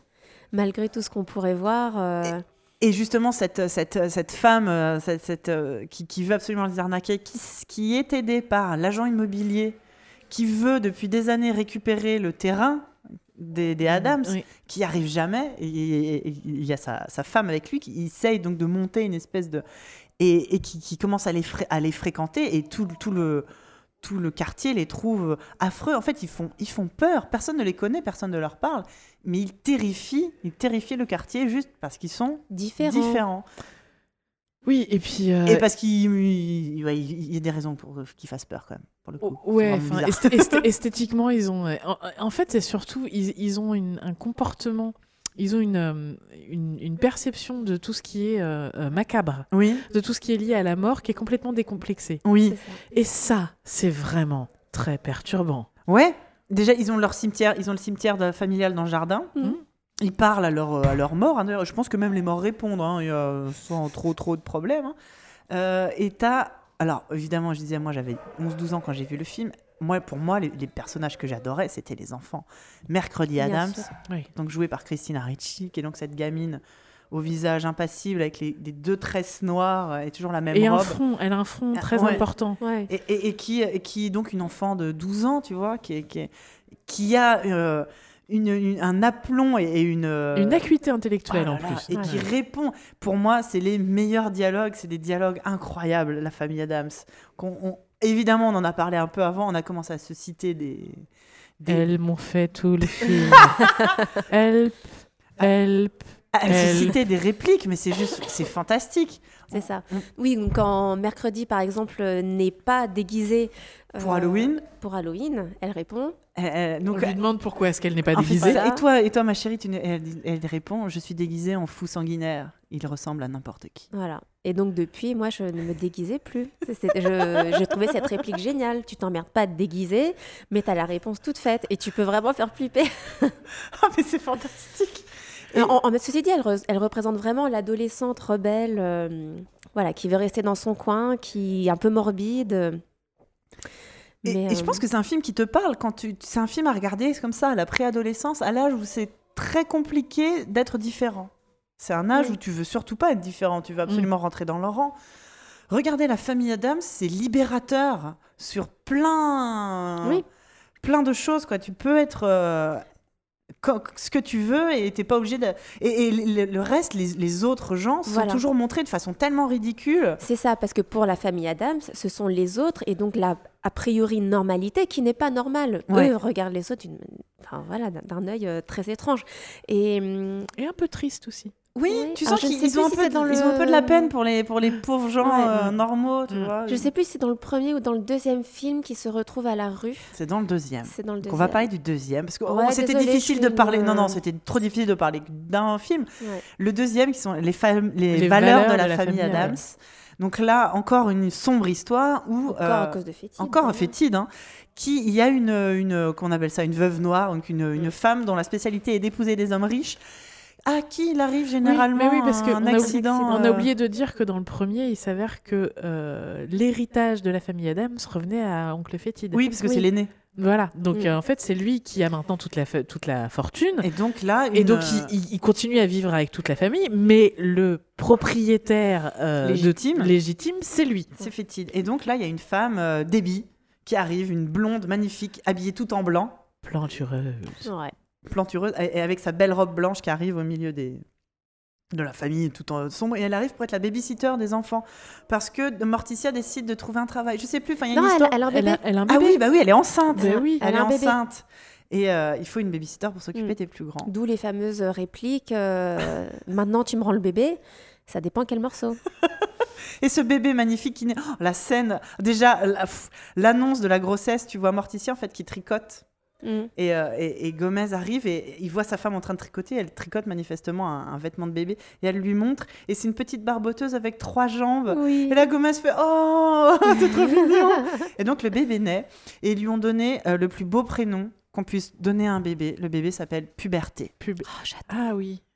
Mais euh, il, a une pas- petite il a- moustache. il a, voilà, il a une particularité physique Il- quand il est- même. il ressemble à son père, C'est le portrait craché de son père. Il a le, Mm. le visage tout blanc, l'arrêt sur le côté et une Et une petite, moustache. moustache. Il est magnifique. Et euh, évidemment, euh, Pugsley et Mercredi détestent le bébé. Ah, Parce que bébé, quoi. parce C'est qu'il- parce que c'est comme ça. Parce que on déjà déteste, mercredi euh, déteste Pugsley et enfin tu vois ça parle aussi bien de Mm. l'arrivée de- d'un d'un enfant et donc arrive arrive la, la, la babysitter qui va vouloir mettre le, le grappin sur euh, sur euh, Fétide et qui devant ses enfants un peu trop intelligents décide de s'en débarrasser et arrive à convaincre les parents que ça serait bien pour eux qu'ils aillent passer leur été dans un camp de dans un camp de vacances. Et donc voici mercredi et Pugsley euh, déboulés au camp Chippewa Tout à fait. qui est donc les camps- un camp de vacances sur le thème des, euh, des Indiens. Alors, en plus, c'est ultra cynique. Parce que c'est que des, euh, des bons blancs, wasps, machin, qui, qui reprennent, qui se réapproprient culturellement euh, la, la- La, la culture amérindienne. c'est gervant à tous les points de vue. Avec des raccourcis absolument fous et, et débiles. On va faire la nage indienne.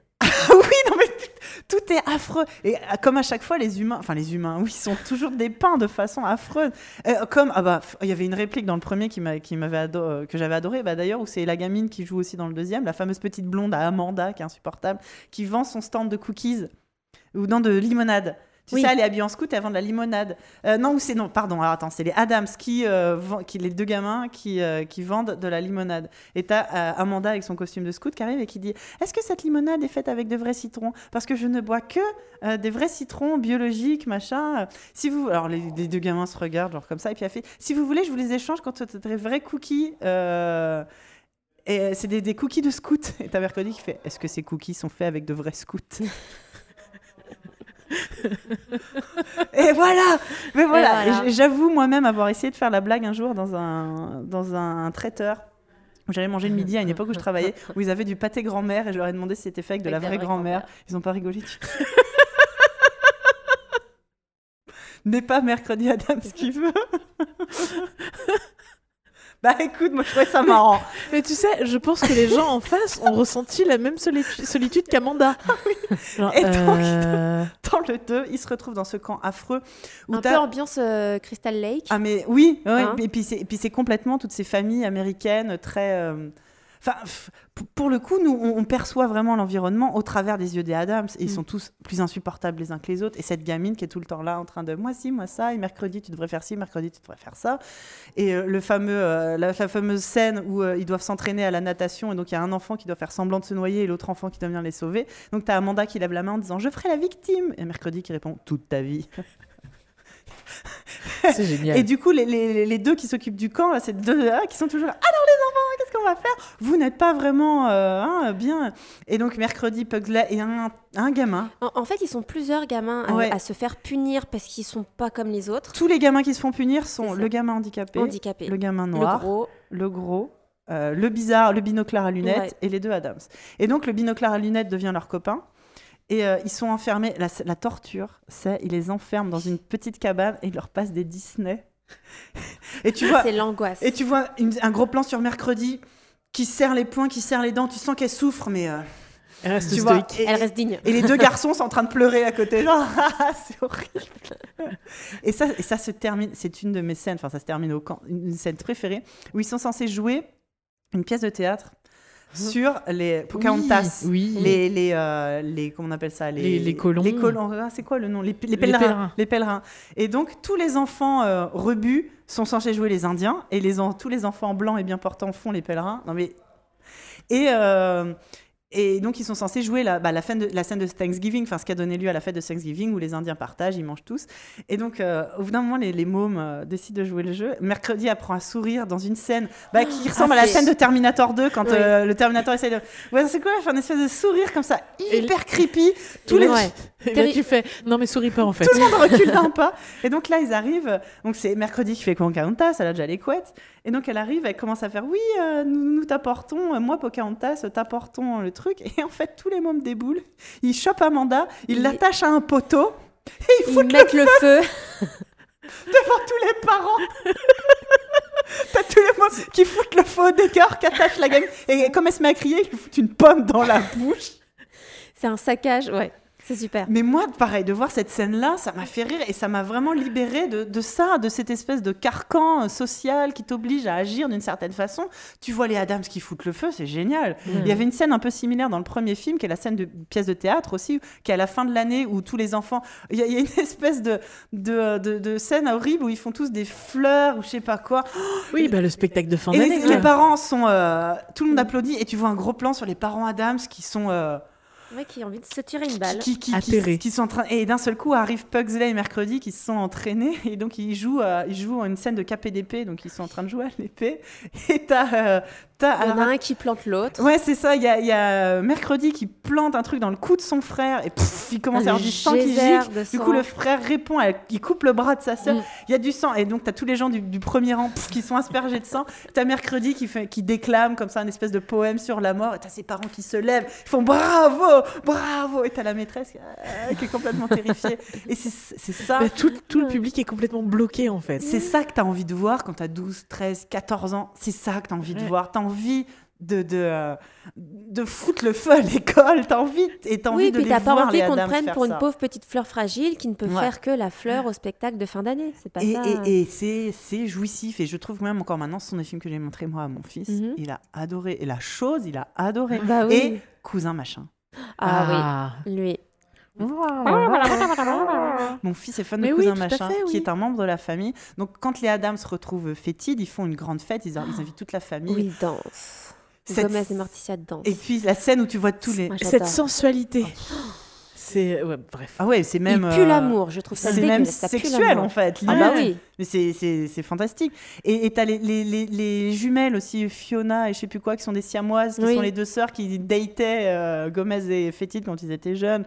Et t'as tout- toute cette famille, comme c'est un problème, ils sont tous super bizarres. Et t'as cousin machin qui arrive, qui a une espèce de. Je sais pas, il doit faire un mètre 50, Mm. que des poils, des poils gigantesques. Des très, tombent, très longs des très longs cheveux. cheveux, Qui, mais qui qui- recouvrent entièrement son Bah, corps. Et son visage. Et son visage, on Il ne n'y a pas, pas. de bras, pas de pieds. Et- En fait, euh, il ressemble au Dupont et Dupont euh, dans, dans l'épisode Oui. de Tintin Oui, où euh, ils boivent la potion Ouais. qui leur fait pousser les cheveux. Voilà. Et, et donc, tu as cette. En plus, il arrive, il est, il est très élégant, il a mis un chapeau. Et, et il arrive dans une espèce de bagnole qui ressemble à, à rien. Et puis quand il parle, effectivement, on comprend pas ce qu'il dit. Et ce que j'adore, c'est qu'en fait, à cette fête sont invités bah, le fameux agent immobilier et sa femme qui sont là pour essayer d'être copains avec eux pour leur piquer. Et la femme tombe amoureuse de cousin Ouais. machin. Cette scène, elle est géniale. Parce qu'en fait, son mari la traite euh, comme une merde pendant tout le film. Et là, d'un seul coup, cousin machin vient lui parler et, lui, et l'écoute. Et elle, elle le pa- Puis il lui fait. Hum, hum et elle, elle fait Ah oui, vous avez vraiment raison. Et c'est adorable, c'est super mignon. Et, et ils finissent ensemble. Et, oui. Et à la, à, Et- la, à la fin du premier film, on les voit bah, à la fameuse fête d'Halloween où mercredi est Mm. déguisé en fou sanguinaire. Ils sont, elle est déguisée en fée. J'aime bien tous les membres de la famille sont déguisés en trucs super bizarres. Elle, elle est en fée. Et cousin machin, il a un chapeau de cow-boy. Oh, je crois que Morticia fait oh, ma- cousin machin, je ne t'avais pas reconnu. Oui. C'est adorable. Il a juste mis un chapeau.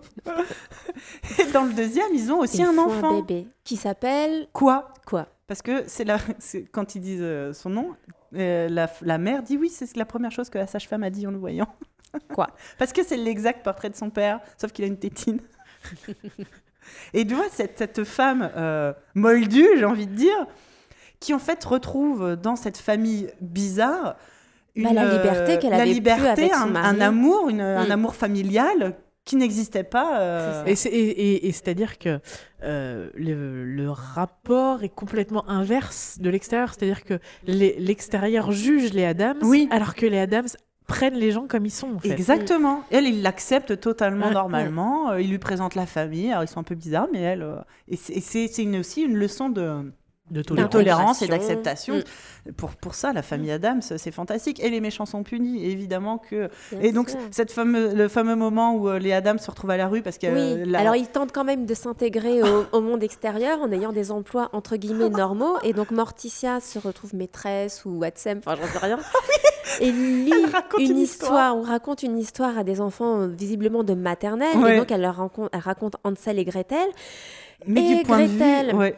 Qui va jeter, enfin la méchante Gretel, qui va pousser la sorcière Pauvre sorcière dans le dans four. le four, qui va hurler de douleur et mourir dans les flammes. Et, tous les enfants qui se mettent à pleurer.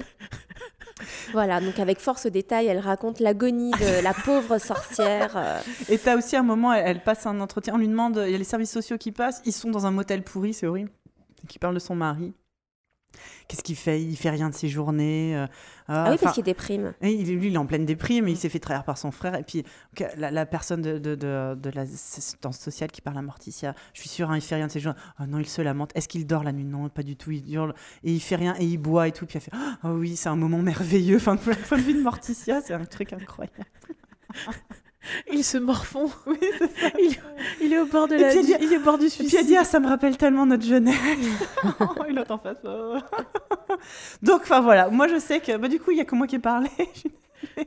Mais très bien. non, mais Je voue un amour incommensurable à ce film, à ces films. Parce que le 2 est aussi, est aussi réussi. Enfin, moi, je l'aime Ouais. autant, euh, autant que le premier. C'est vraiment deux films à regarder. Moi, je l'ai montré assez jeune à mon fils, enfin, peut-être vers 4-5 ans.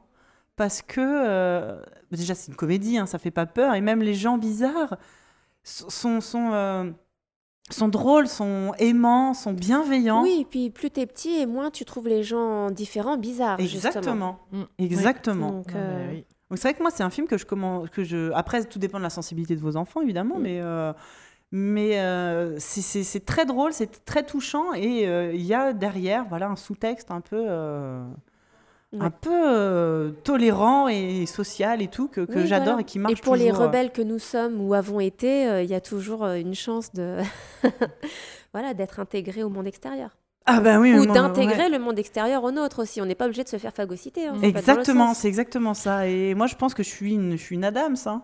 Bah, mais euh, moi, la famille Adam, ça a posé les bases d'une esthétique vestimentaire. Évidemment, ah bah, oui. je- moi, j'ai toujours rêvé de m'habiller comme, euh, comme mercredi et, et un peu plus tard j'ai comme jamais, été, euh, jamais été par contre dans ce T'as truc jamais, t'as vestimentaire. jamais euh, été looké euh, Non, gothique non. Ah ouais, putain. euh, ouais, si. mais on se connaissait même pas à cette Ouais, époque avec ouais. Diren. Vous étiez faite pour vous rendre. Mais je pense qu'on aurait pu échanger. euh, Ah, mais, c'est- mais en fait, on est jumelles séparées à la naissance. Ouais, Faut le il y a savoir. des preuves chaque jour qui passe, Ouais. des preuves. euh, Ah oui, mais effectivement, l'esthétique gothique du film, et évidemment que moi. Et magnifique, elle est. euh, Ouais, était- pff, J'adore, j'adorais. quoi. Et donc voilà, la famille Adams. C'est un, c'est un chef-d'œuvre, je suis désolée. Et ce générique. Eh ben merci, merci de m'avoir laissé parler. on voit que tu avais besoin de partager Ah beaucoup non, de mais- choses. Et encore, je pourrais vous faire encore tellement de dialogues, mais c'est fantastique. Et je Et pense du coup, on n'a même pas raconté la fin de l'épisode de, de, de ce deuxième film. Tout finit bien. Oui, bah, la débit est finie, euh, mangée par je ne sais quoi.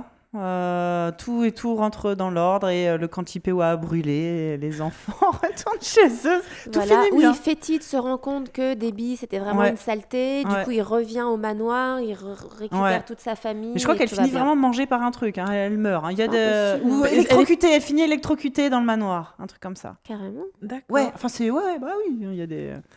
Oh, oh, cette fameuse... Bah, elle était mauvaise, hein, la Ah bah oui. Et je, et je finirai juste sur cette euh, dernière réplique où quand euh, mercredi demande à son frère de s'asseoir sur une chaise électrique, elle lui Mhm. dit ce jeu s'appelle Est-ce que Dieu existe? Ouais. Voilà, ce sera le mot. le, mot Le mot de la fin. Le mot de la fin. Nous attendons vos commentaires. Et je pense que bah dis donc ça va être l'heure de la récré.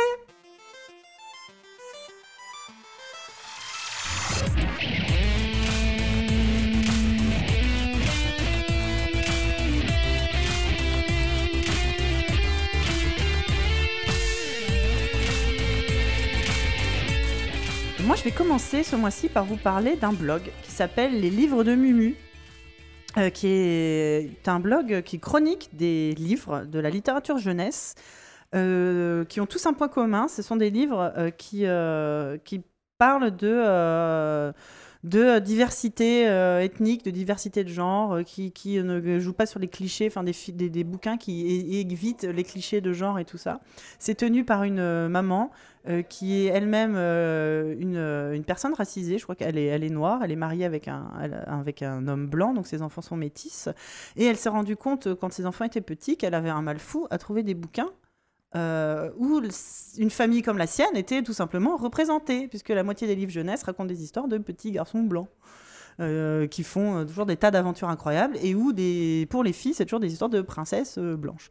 Et donc elle a l'idée de tenir ce blog qui est vraiment je trouve très chouette. Moi j'ai découvert pas mal de livres qui ont l'air super intéressants d'aller chercher bah, vers une littérature jeunesse un peu plus originale un peu plus diverse. Et donc ça s'appelle les livres de Mumu vous trouvez, euh, vous trouvez euh, son, ça sur, euh, sur les. Votre bah, moteur de recherche votre moteur préféré. de recherche préféré. Elle a aussi son compte Twitter où elle chronique euh, pas mal de livres. Elle chronique notamment un bouquin de Tommy Ungerer dont on parlait tout à l'heure qui Ah. s'appelle, ah, j'ai oublié le nom, copain copine je crois, qui parle justement de- de- d'un petit garçon, euh, d'une petite fille qui n'ont pas trop d'amis à l'école, qui deviennent amis et qui fabriquent, comme ils n'ont pas d'amis, ils fabriquent des robots, enfin ils fabriquent des, des- des- des- des- eux-mêmes des personnages. euh, euh, qui fabriquent eux-mêmes. Et le point commun entre ces enfants, c'est que ce petit garçon est noir, cette petite fille est asiatique, ce sont les seuls du quartier. Et Bah, comme par hasard, personne ne veut jouer avec eux. Et euh, une fois que leur talent un peu s'est révélé, tout le quartier arrive et, et- et participe à ça. Ce sont de, plein de- de- d'histoires aussi sympas qui peuvent parler, bah, si, si votre famille euh, n'est pas une famille, famille pour tous.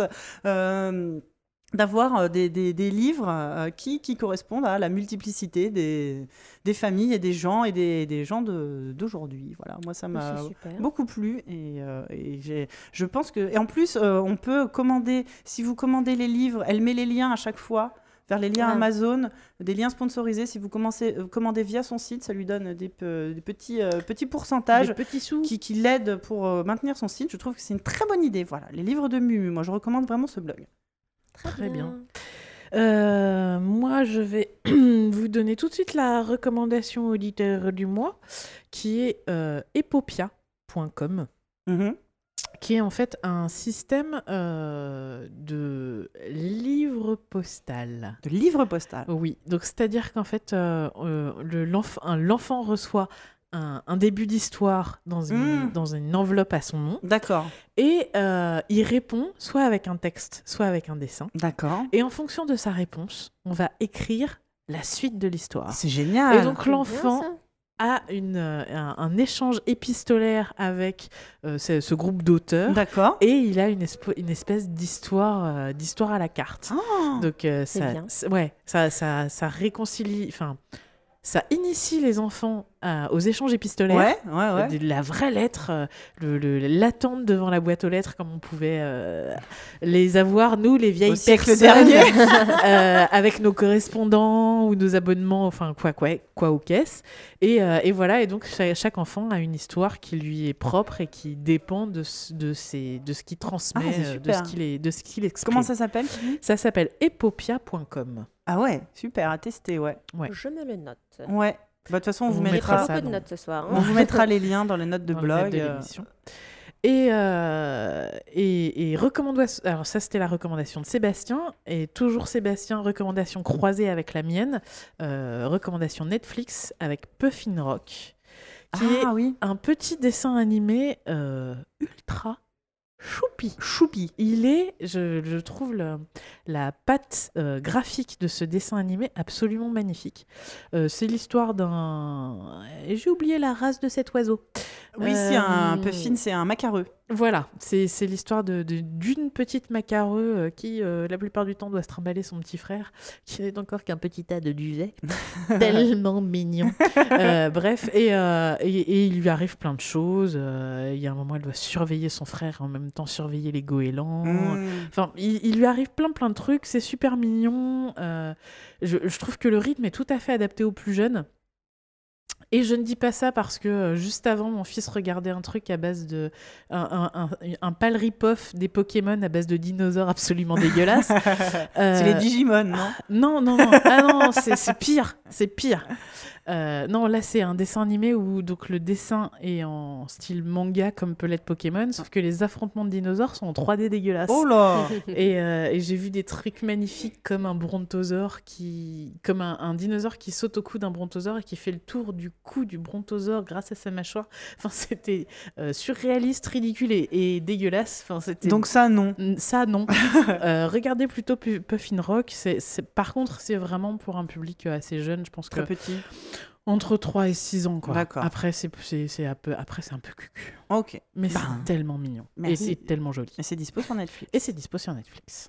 Et toi, Morgane? Bon, moi, je vais faire dans le facile hein, et le très grand public. Euh, je suis allée voir Baby Boss. Ouais. Ah, Voilà. alors? Bah, j'ai ri. C'est vrai? Voilà, pourtant je suis pas vraiment bon public, généralement je ris pas beaucoup. Euh, J'apprends. Euh, mais là, j'ai ri de bon cœur. Et euh, je pense que, bah, comme beaucoup maintenant pour les, les dessins animés, il y a plusieurs niveaux. Il y en a un pour les parents, un pour les enfants. Ouais. Mais donc, ça raconte l'histoire d'un garçon de 7 ans qui voit débarquer chez lui un bébé. Hmm. Et donc, ce garçon a beaucoup, beaucoup d'imagination. Donc, il romance beaucoup la- l'arrivée de ce bébé. Mais finalement, on se rend compte que ce bébé, c'est un espion qui. Enfin, bref, il y a, il y a toute une, une machination, une conspiration contre les bébés. Euh, et oui, puisque. euh, Comment les, les parents aujourd'hui doivent partager leur amour entre euh, les bébés, les chiots et puis plein d'autres petites choses mignonnes. Ouais. Et on voit la part d'amour pour les bébés qui diminue au Ah. profit des chiots. Ah. Et donc ce bébé est envoyé en mission pour, euh, voilà, pour euh, éclaircir tout ça et surtout rétablir un petit peu l'ordre là-dedans. Bon, bref. Euh, Ce pitch est surréaliste. Ouais. non mais la drogue c'est vraiment mal. mais, euh, mais voilà, mais donc on, on- on alterne des phases euh, d'imagination du bébé, mais avec des phases a priori réelles. Ouais. euh, voilà, donc c'est c'est assez rigolo. Moi j'ai bien ri. D'accord. Parce que Ouais. vous, c'est vrai qu'on a des affiches, en salle, en, salle au Mm. cinéma en ce moment. Moi, j'avais vu des affiches, je savais pas trop quoi en penser. Ouais, mais c'est vrai qu'en plus ça permet d'aborder le sujet avec les enfants de l'arrivée du petit frère ou de la petite sœur. Ouais. Du partage, de l'amour. Voilà, et là, dès le début, il annonce euh, quand ses parents lui disent euh, Ça te dirait d'avoir un petit frère ou une petite sœur? Non, merci. ça peut arriver aussi, on peut être confronté à ça.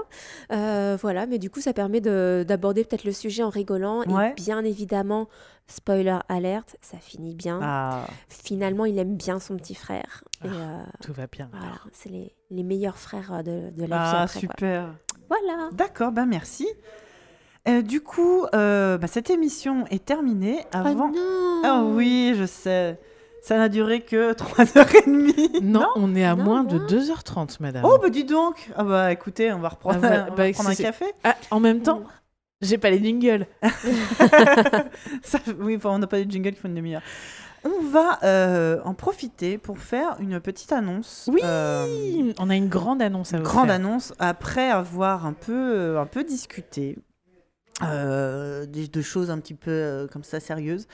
Euh, je pense qu'il est temps qu'on l'on lance, que l'on lance. euh, Il est tard. hein. Qu'on le- lance. qu'on le lance. Bref, Que l'on lance. que nous lance. Sam. Il est temps de lancer. Euh, on, va, on vous annonce qu'on va lancer, tel notre grand frère ZQSD, on va lancer aussi pour ABCD notre Patreon, notre Patreon. Euh, on nous avait posé la question quand on a lancé euh, ABCD, est-ce qu'on allait faire un Patreon? On avait répondu, voilà. On avait commencé par faire euh non, puis après on avait fait oh pff, et puis finalement. On voulait attendre de voir un peu, bah, de faire plusieurs émissions, de voir si ça nous plaisait, si ça marchait, si on avait envie, tout ça. Euh, bah, maintenant, je pense qu'il est temps. Alors, pour ceux qui connaissent pas, on va expliquer un peu le principe. Patreon, c'est un site de, de, de- de sorte de euh, financement participatif où, en fait, vous euh, vous engagez à donner à un artiste, enfin, à une œuvre que vous aimez, euh, une somme précise. Alors, c'est en dollars. 1 dollar ou 2 dollars, 3 dollars, enfin vous choisissez la, somme et c'est une somme qui sera euh, donnée à chaque, euh, à chaque émission. En l'occurrence, nous, une fois par mois.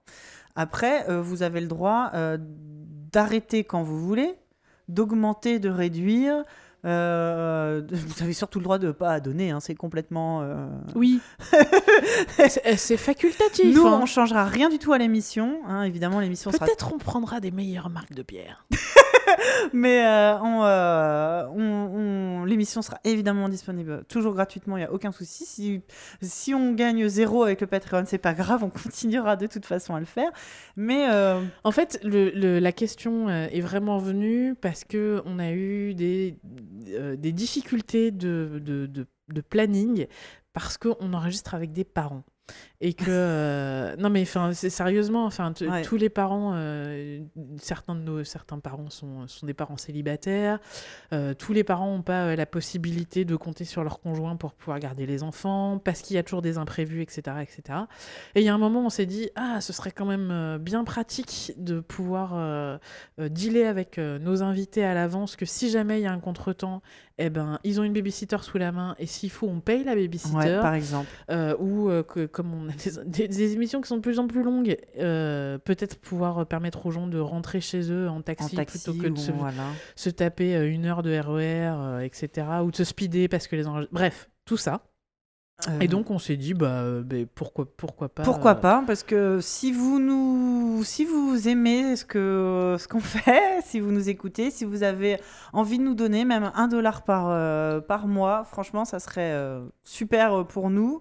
Euh, rien évidemment. euh, Rien n'est obligatoire. Si vous nous donnez rien, eh ben, les On parents continueront de se démerder et ils continueront à rentrer en RER et on continuera à boire de la bière pas Et, on, terrible. et on- du coup, on réfléchira comme sur le même modèle que ZQSD à, bah, aux contreparties pour nos, nos patriotes. À partir d'une certaine somme, je pense qu'on va instaurer comme sur ZQSD un système de remerciement si vous avez envie euh, de passer un petit mot à l'antenne.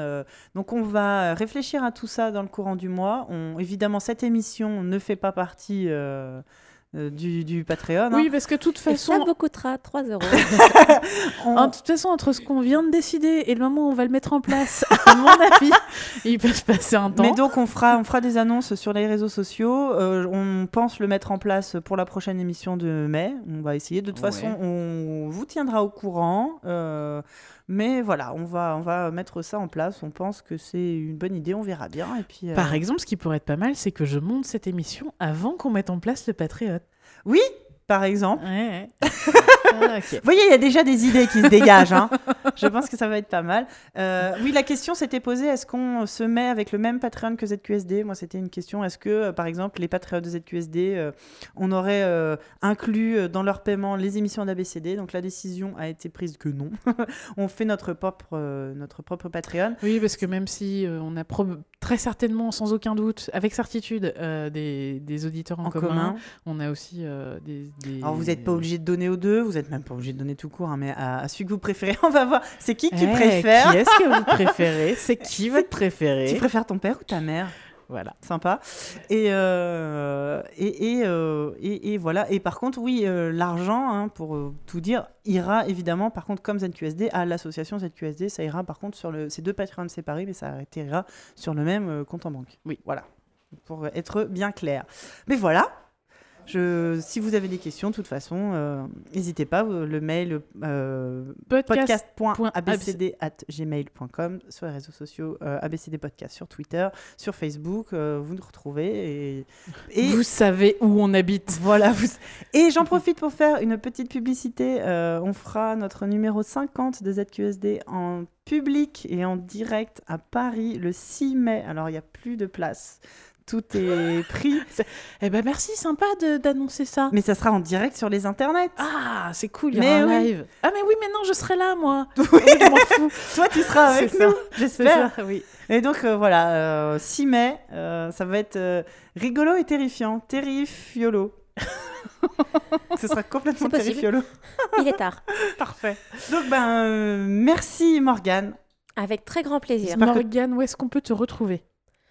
Sur les, sur les, sur les internets Est-ce qu'on peut... les- Alors déjà, Oui, est-ce qu'on peut te retrouver sur les Bon, internets oui, je suis pas vraiment cachée. J'ai le, le même pseudo par. Enfin, bref. Euh, M Falaise. M comme mon prénom. Falaise comme mon nom de famille. F-A-L-A-I-Z-E. Je suis pas allée le chercher très loin. Bravo, non, c'est pas mal. hein. Euh, c'est pas très original, mais donc voilà. euh, Twitter, Instagram, euh, tout ça. M Falaise, tout simplement. Ok. Voilà, en attendant que je ressorte un projet. euh, Eh ben, on a hâte, tu nous diras, tu nous tiendras au courant. Ouais, et merci d'être venu. J'espère que ton baptême de podcast euh, s'est bien passé. Oui. Nous, c'était super cool de t'avoir. Ouais. Chouette. Bah, Diane. Et on ben se- du coup, nous, on se retrouve le mois prochain. Ouais, et puis on va discuter de tout ça. Ouais. Et on vous embrasse très fort. Merci de nous avoir écoutés. À la prochaine. Au revoir. Salut.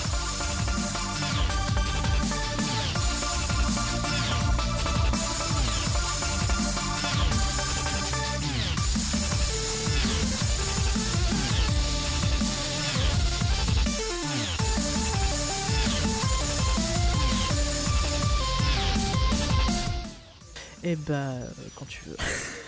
Sans jingle. Je sais même pas comment c'est fait. Je sais même pas le chanter, notre putain de générique. Moi non plus. Du coup, euh, on va le mettre le bêtisier. Euh, on n'a pas des jingles.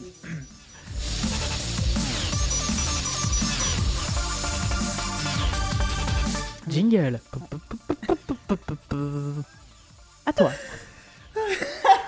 C'est super bizarre. Alors.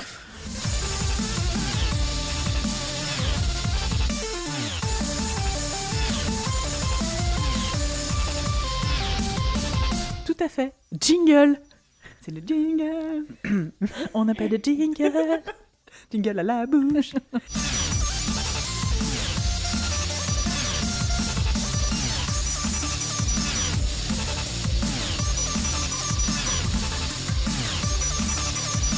Je pense qu'il est grand temps qu'on passe aux travaux pratiques. Jingle Jingle